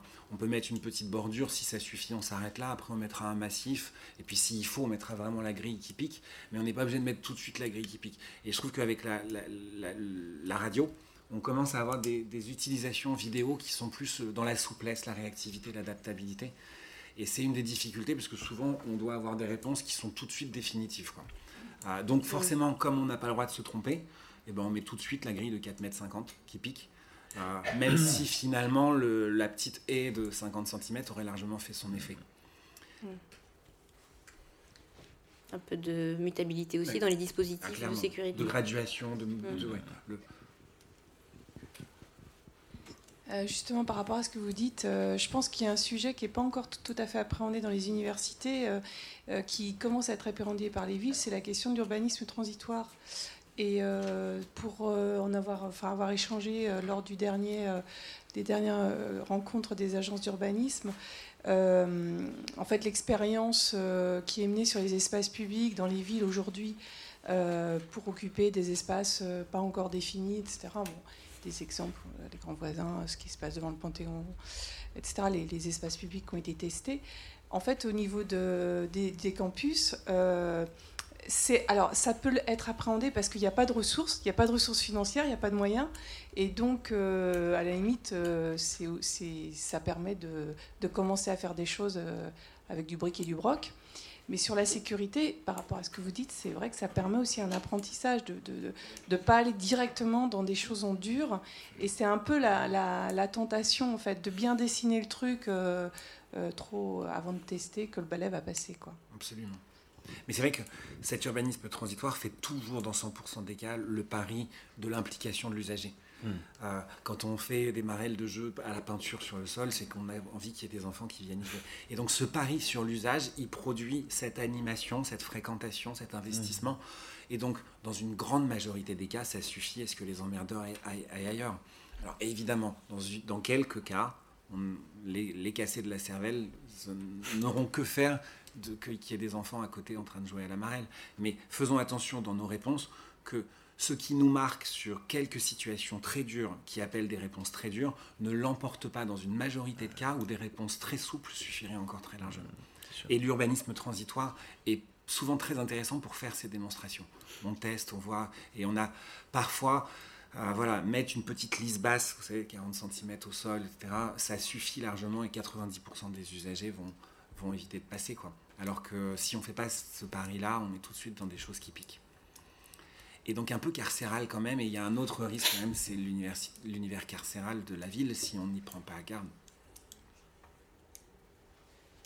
Ou de l'université, hein. je pense qu'il y a des universités qui peuvent aussi ressembler à ça. Je vais, je rebondir sur cette dernière intervention pour euh, aussi faire le lien entre les deux tables rondes. Nous, on a aussi essayé de développer à plusieurs endroits dans le guide cette idée d'aménagement ou de conception en trois étapes. Co-concevoir, mettre en place, tester et puis stabiliser ou changer par rapport à l'expérience. Moi, je suis plus dans l'urbanisme tactique que transitoire, parce que le tactique permet de, faire les allers-retours. Et, et, puis, par rapport à, vos interventions, celle de la table ronde d'avant, on se rend compte aussi qu'il n'y a pas des solutions toutes faites, qu'il y a des solutions multiples euh, par rapport aux problèmes, mais qui peuvent se, mélanger. Et puis, il y a cette question de l'échelle. Euh, Monsieur Foucault, vous avez parlé de, des endroits qui vont être plus privatisés, des endroits qui vont être plus ouverts. Et peut-être pour revenir au thème de ce lien avec la ville, c'est peut-être l'angle d'attaque qui est intéressant de comment on s'ouvre à certains endroits, on se ferme à d'autres selon une spécificité des espaces. Et puis euh, aussi par rapport aux usages qu'on y fait. Et euh, je rejoins un peu les deux tables rondes, que ce soit sur les questions environnementales ou de continuité ou de sécurité. On se retrouve quand même dans cette question d'échelle euh, qui est un peu la même. si vous avez plus de questions, on va clôturer cette matinée. Merci beaucoup pour votre présence, pour vos participations aux tables rondes. Et normalement, euh, l'enregistrement, s'il est bien fait, sera en podcast sur le site de l'IAU. Bonne journée.